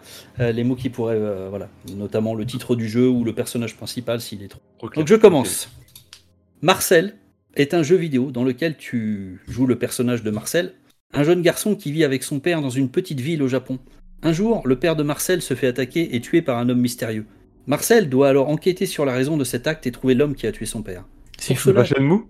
Bien, bravo. Ah mais oui, j'aurais le trouver. C'est quoi ces Mais du coup, du coup, au début, je me suis dit, Marcel, ah, le, le, le jeu, c'est le même nom que le, le personnage. Ouais, j'ai- ouais, des fois il y aura, voilà, parce que je pouvais pas dire. Il y a à la fois le personnage principal s'il est trop connu et le nom du jeu s'il apparaît, je vais remplacer par Marcel. Euh, allez, bien, bien joué. Deuxième, celui-là est difficile, euh, accrochez-vous. Marcel est un jeu vidéo dans lequel tu joues le personnage de Marcel, un homme très fort qui doit aider une fille euh, nommée Trip à retourner dans sa ville. Sur le chemin, il va rencontrer des robots méchants qui veulent les arrêter. Pour traverser les obstacles et vaincre les ennemis, pas euh, hein. non, Non, Marcel va utiliser sa force et ses compétences spéciales. euh, Trip va l'aider en utilisant son intelligence et son petit robot pour ouvrir les portes et résoudre les énigmes. Les deux comment personnages. s'appelle l'autre avec le singe là, Enslave Bravo Putain. Enslaved je- Odyssey to the West. Alors, euh, Putain, il s'agit d'ailleurs, euh, il s'agit de, de jeux qui pourraient entrer dans la catégorie de notre dossier. hein. Enslaved Odyssey to the West est un jeu qui n'a pas bien fonctionné et qui est globalement, paraît-il, un très bon jeu. Il est vraiment sympa. Marcel est un jeu vidéo euh, dans lequel tu joues le personnage de Marcel, une déesse qui prend la forme euh, d'un loup blanc Okami. Okami. Camille. Ah. Je savais que ça, y- je me suis arrêté là parce que je savais que ça irait pas beaucoup plus loin. Euh, alors, Marcel est un jeu vidéo dans lequel tu joues le personnage de Marcel, une jeune femme qui adore courir et sauter sur les toits d'une ville futuriste. Euh, Dans, dans ce monde, la plupart des gens utilisent des armes pour se battre. Oui, bien joué. J'étais en train de chercher. Putain, vous êtes fort. hein. C'était Mirror's Edge, encore un jeu qui pouvait être dans la, dans la catégorie aussi de tout à l'heure, dans le qui a pas très bien marché, qui était globalement plutôt un bon jeu. Euh, Marcel est un jeu vidéo dans lequel tu joues le personnage de Marcel, un jeune garçon qui a été envoyé sur une île isolée parce qu'il est différent des autres enfants de son village. Sur l'île, Marcel rencontre une princesse qui est enfermée dans un château et doit trouver un moyen de la sauver. Zelda? Non. Tout au long du jeu, tu vas aider Marcel à explorer le château, à résoudre des énigmes et à combattre des créatures maléfiques pour libérer la princesse. Tu vas aussi découvrir des secrets sur l'histoire de l'île et des personnages. Le but ultime est de sauver la princesse et de trouver un moyen de quitter l'île. Le jeu est rempli d'émotions et d'une belle musique qui crée une ambiance magique et mystérieuse. Putain, ça me dit quelque chose, j'arrive pas à ça. Euh, Pas du tout, là. Euh, attends, mais si un gars qui se retrouve sur une île déserte et. avec un chat. Alors, elle, elle est- elle- il- il- euh, comment? Attention, la, je suis sur le la... bout de la langue. Oui, oui, mais on en a parlé tout à l'heure. hein, vous devez le trouver en fait. Ah, Vous allez le trouver, on en a parlé tout à l'heure. La, prin- la princesse, vous allez, euh, elle, elle va être avec vous. Hein. C'est pas genre elle est en haut d'un donjon et puis c'est la fin du jeu. hein. Elle va être avec vous, vous devez la faire sortir. Ah, c'est pas Ico euh, C'est Aiko. 4. C'est Aiko. Ah, putain. Non, c'est pas la princesse, c'est la fille du président. On doit faire sortir de l'île. Pardon. Ah, mais J'avais un doute que c'était sur une île Ico, c'est pour ça, mais ok. Ah, Marcel est un jeu vidéo dans lequel tu joues le personnage de Marcel, un jeune garçon qui rêve de devenir un espion psychique. Il a la capacité de. Bravo. Encore un jeu dont on n'a pas parlé tout à l'heure parce que j'ai pas trouvé les réponses, les raisons de son échec. Mais c'est aussi un jeu qui a été très très bien noté et machin, qui a été un échec euh, global. C'est pour ça qu'on a mis euh, voilà 10 ans à avoir une suite. Hmm, ouais. Tout- tout Très bon au échec. passage. Ah, c'était efficace, je trouve. Non, mais qui a aussi un échec commercial. Ah oui, oui, ça a pas été accusé. Ouais, on en a bien parlé tout à l'heure, c'est vrai. Ouais. Alors qu'il y a un film sur le sujet. Alors, celui-là, il a, il a pas voulu me faire un résumé pour un enfant de 6 ans. Ça, c'était assez drôle. Parce qu'il dit que c'est pas pour les enfants de 6 ans. Et je lui ai dit, ah. mais c'est pas pour euh, le dire à un enfant, c'est pour, c'est pour un quiz. Et ben, il a quand même pas voulu. c'est assez marrant les, les, comment, les, les protections qu'ils mettent autour euh, des trucs et tout. Bon, bref, passons. Euh, donc, c'est un jeu vidéo euh, dans lequel vous incarnez plusieurs personnages qui tentent de découvrir le mystère entourant une ancienne relique. Borderlands. Les personnages voyagent à travers différentes époques et rencontrent des créatures effrayantes. Le jeu utilise un concept de sanité mentale. Eternal Darkness. Non, j'aurais pas. J'aurais pas trouvé. Euh, bah c'était c'était tout ce que j'avais. Je peux je peux vous en faire un dernier si vous voulez. C'est ce que j'avais eu j'avais eu parce qu'il met il met pas tant il met pas tant que ça. euh, il est assez rapide. Ah j'en ai un peut-être euh, pour les pour les spécialistes. Ah, sauf qu'il va peut-être pas vouloir me le résumer. Hmm. Euh, pour un enfant de, de, de 6 ans. Doom Eternal. Je vais, lui, je vais lui mettre pour un enfant de 10... Bah non, ça, ça, non, ça sera pareil. Euh, je vais mettre Non, 6 pour ans. une vieille Il, personne de 99 ans. il va pas vouloir, il va, il va pas vouloir. Il est... il- je suis désolé, mais je ne recommanderais pas ce jeu. Ok. Ok, ok. Allez, vas-y, pour- avec tes mots. Ok. Vas-y. Marcel, Ah. C'est un jeu de tir à la première personne dans lequel euh, vous incarnez un soldat nommé Marcel qui se bat contre des ennemis extraterrestres sur une planète hostile. allô? Le jeu est connu pour son système de skill shot qui récompense les joueurs pour avoir tué des ennemis de manière créative et imaginative. Les joueurs Ouh. peuvent utiliser un arsenal d'armes futuristes et des compétences spéciales pour détruire leurs ennemis tout en explorant des environnements variés et spectaculaires. L'histoire se déroule sur une planète extraterrestre où les joueurs devront faire face à des défis physiques et mentaux tout en cherchant à se venger d'un ennemi dangereux. Le jeu a été salué pour son gameplay unique, son humour noir et son style graphique exagéré. Ah ah Ah putain. Euh, Serious Sam, non? Non. Alors les mots-clés, ça serait skill shot, FPS. Euh, après pour le reste, euh, difficile de dire. euh. Sinon, je vais vous donner le, le- le nom de Marcel. Le, sol- le soldat, il s'appelle Grayson Hunt. Je sais pas si ça va vous aider. Ça vous aidera que si vous avez fait le jeu, je pense. C'est un truc. que Vous parle pas? Non, du tout, là, je je- je- j'ai pas, ouais. Ah, c'est pas Shadowrunner ou un truc comme ça? Non, c'était un jeu qui s'appelle Bulletstorm. Même Ça vous là. parle ou pas Non. Deux- mais Non. oui, mais je me rappelais pas que, que Mais c'était comme ça. Moi, je pensais qu'il s'appelait Marcel. Il s'appelle. Ils s'appellent tous Marcel. Allez, allez, un dernier. Un dernier et on arrête là. Euh, je vais te demander, monsieur. Ah, attends. Parce que là, je vais pouvoir. Je pense vous le résumer pour un enfant de 6 ans, donc ça va être mieux. Hop, voilà. On finit comme ça. Clac. En direct. C'est ça, c'est c'est ça le saloon. Alors. Euh, Marcel est un jeu vidéo d'aventure sorti en 98 dans lequel tu vous incarnez un squelette nommé euh, Manny Calavera qui travaille pour le département de la mort. Ah, Manny est- Fandango. Bravo, Merde, putain, t'es plus rapide que moi. Je cherchais le. bravo. Bon bah je pense voilà, bah, ça nous a donné quoi là? C'est qui qui a gagné au final? Ah bah c'est le dernier qui répond qui a gagné, hein, c'est Euh, C'est vrai que la dernière, la dernière question elle valait 3 millions, j'avais dit, je me souviens. Eh ben merci les amis. Eh ben, Merci, un- à toi. Ouais, bah super, merci. Euh, euh, c'était rigolo comme, comme quiz, là, carrément. J'essaierai de trouver des, des- Je pense qu'il y a des. Je vais essayer de faire travailler ChatGPT dans des. Il y a- des moyens créatifs de, de faire des quiz avec euh, ChatGPT. Bah là, ouais, c'est qu'un début. Hmm. Parce que j'avais essayé de lui faire faire les listes, mais c'était euh, les listes que je faisais moi avec des moyennes et tout, c'était l'enfer. J'ai jamais réussi, il comprenait rien. c'était l'enfer. Il faisait n'importe quoi. Il faisait n'importe quoi, puis il dit. euh, non, mais non, après, quand tu lui disais, euh, mais tu sais que t'as fait des conneries. Ah non, non, mais, ah oui, t'as raison. Ah, moi j'en avais déjà parlé l'autre fois, en plus, je me répète. On avait parlé quand on avait parlé d'IA, donc vous, vous êtes déjà au courant. Eh bien, les amis, je vous souhaite une euh, bonne soirée. Je vous remercie encore Mais de votre merci à vous. participation. Bah, c'est Merci. Et puis, ben, comme on dit, euh, n'hésitez pas à nous retrouver sur toutes nos émissions. Vous avez là euh, PH. PH, qu'est-ce que tu as de beau? Est-ce que tu peux parler de ce qui arrive bientôt? Ou est-ce que tu gardes ça secret?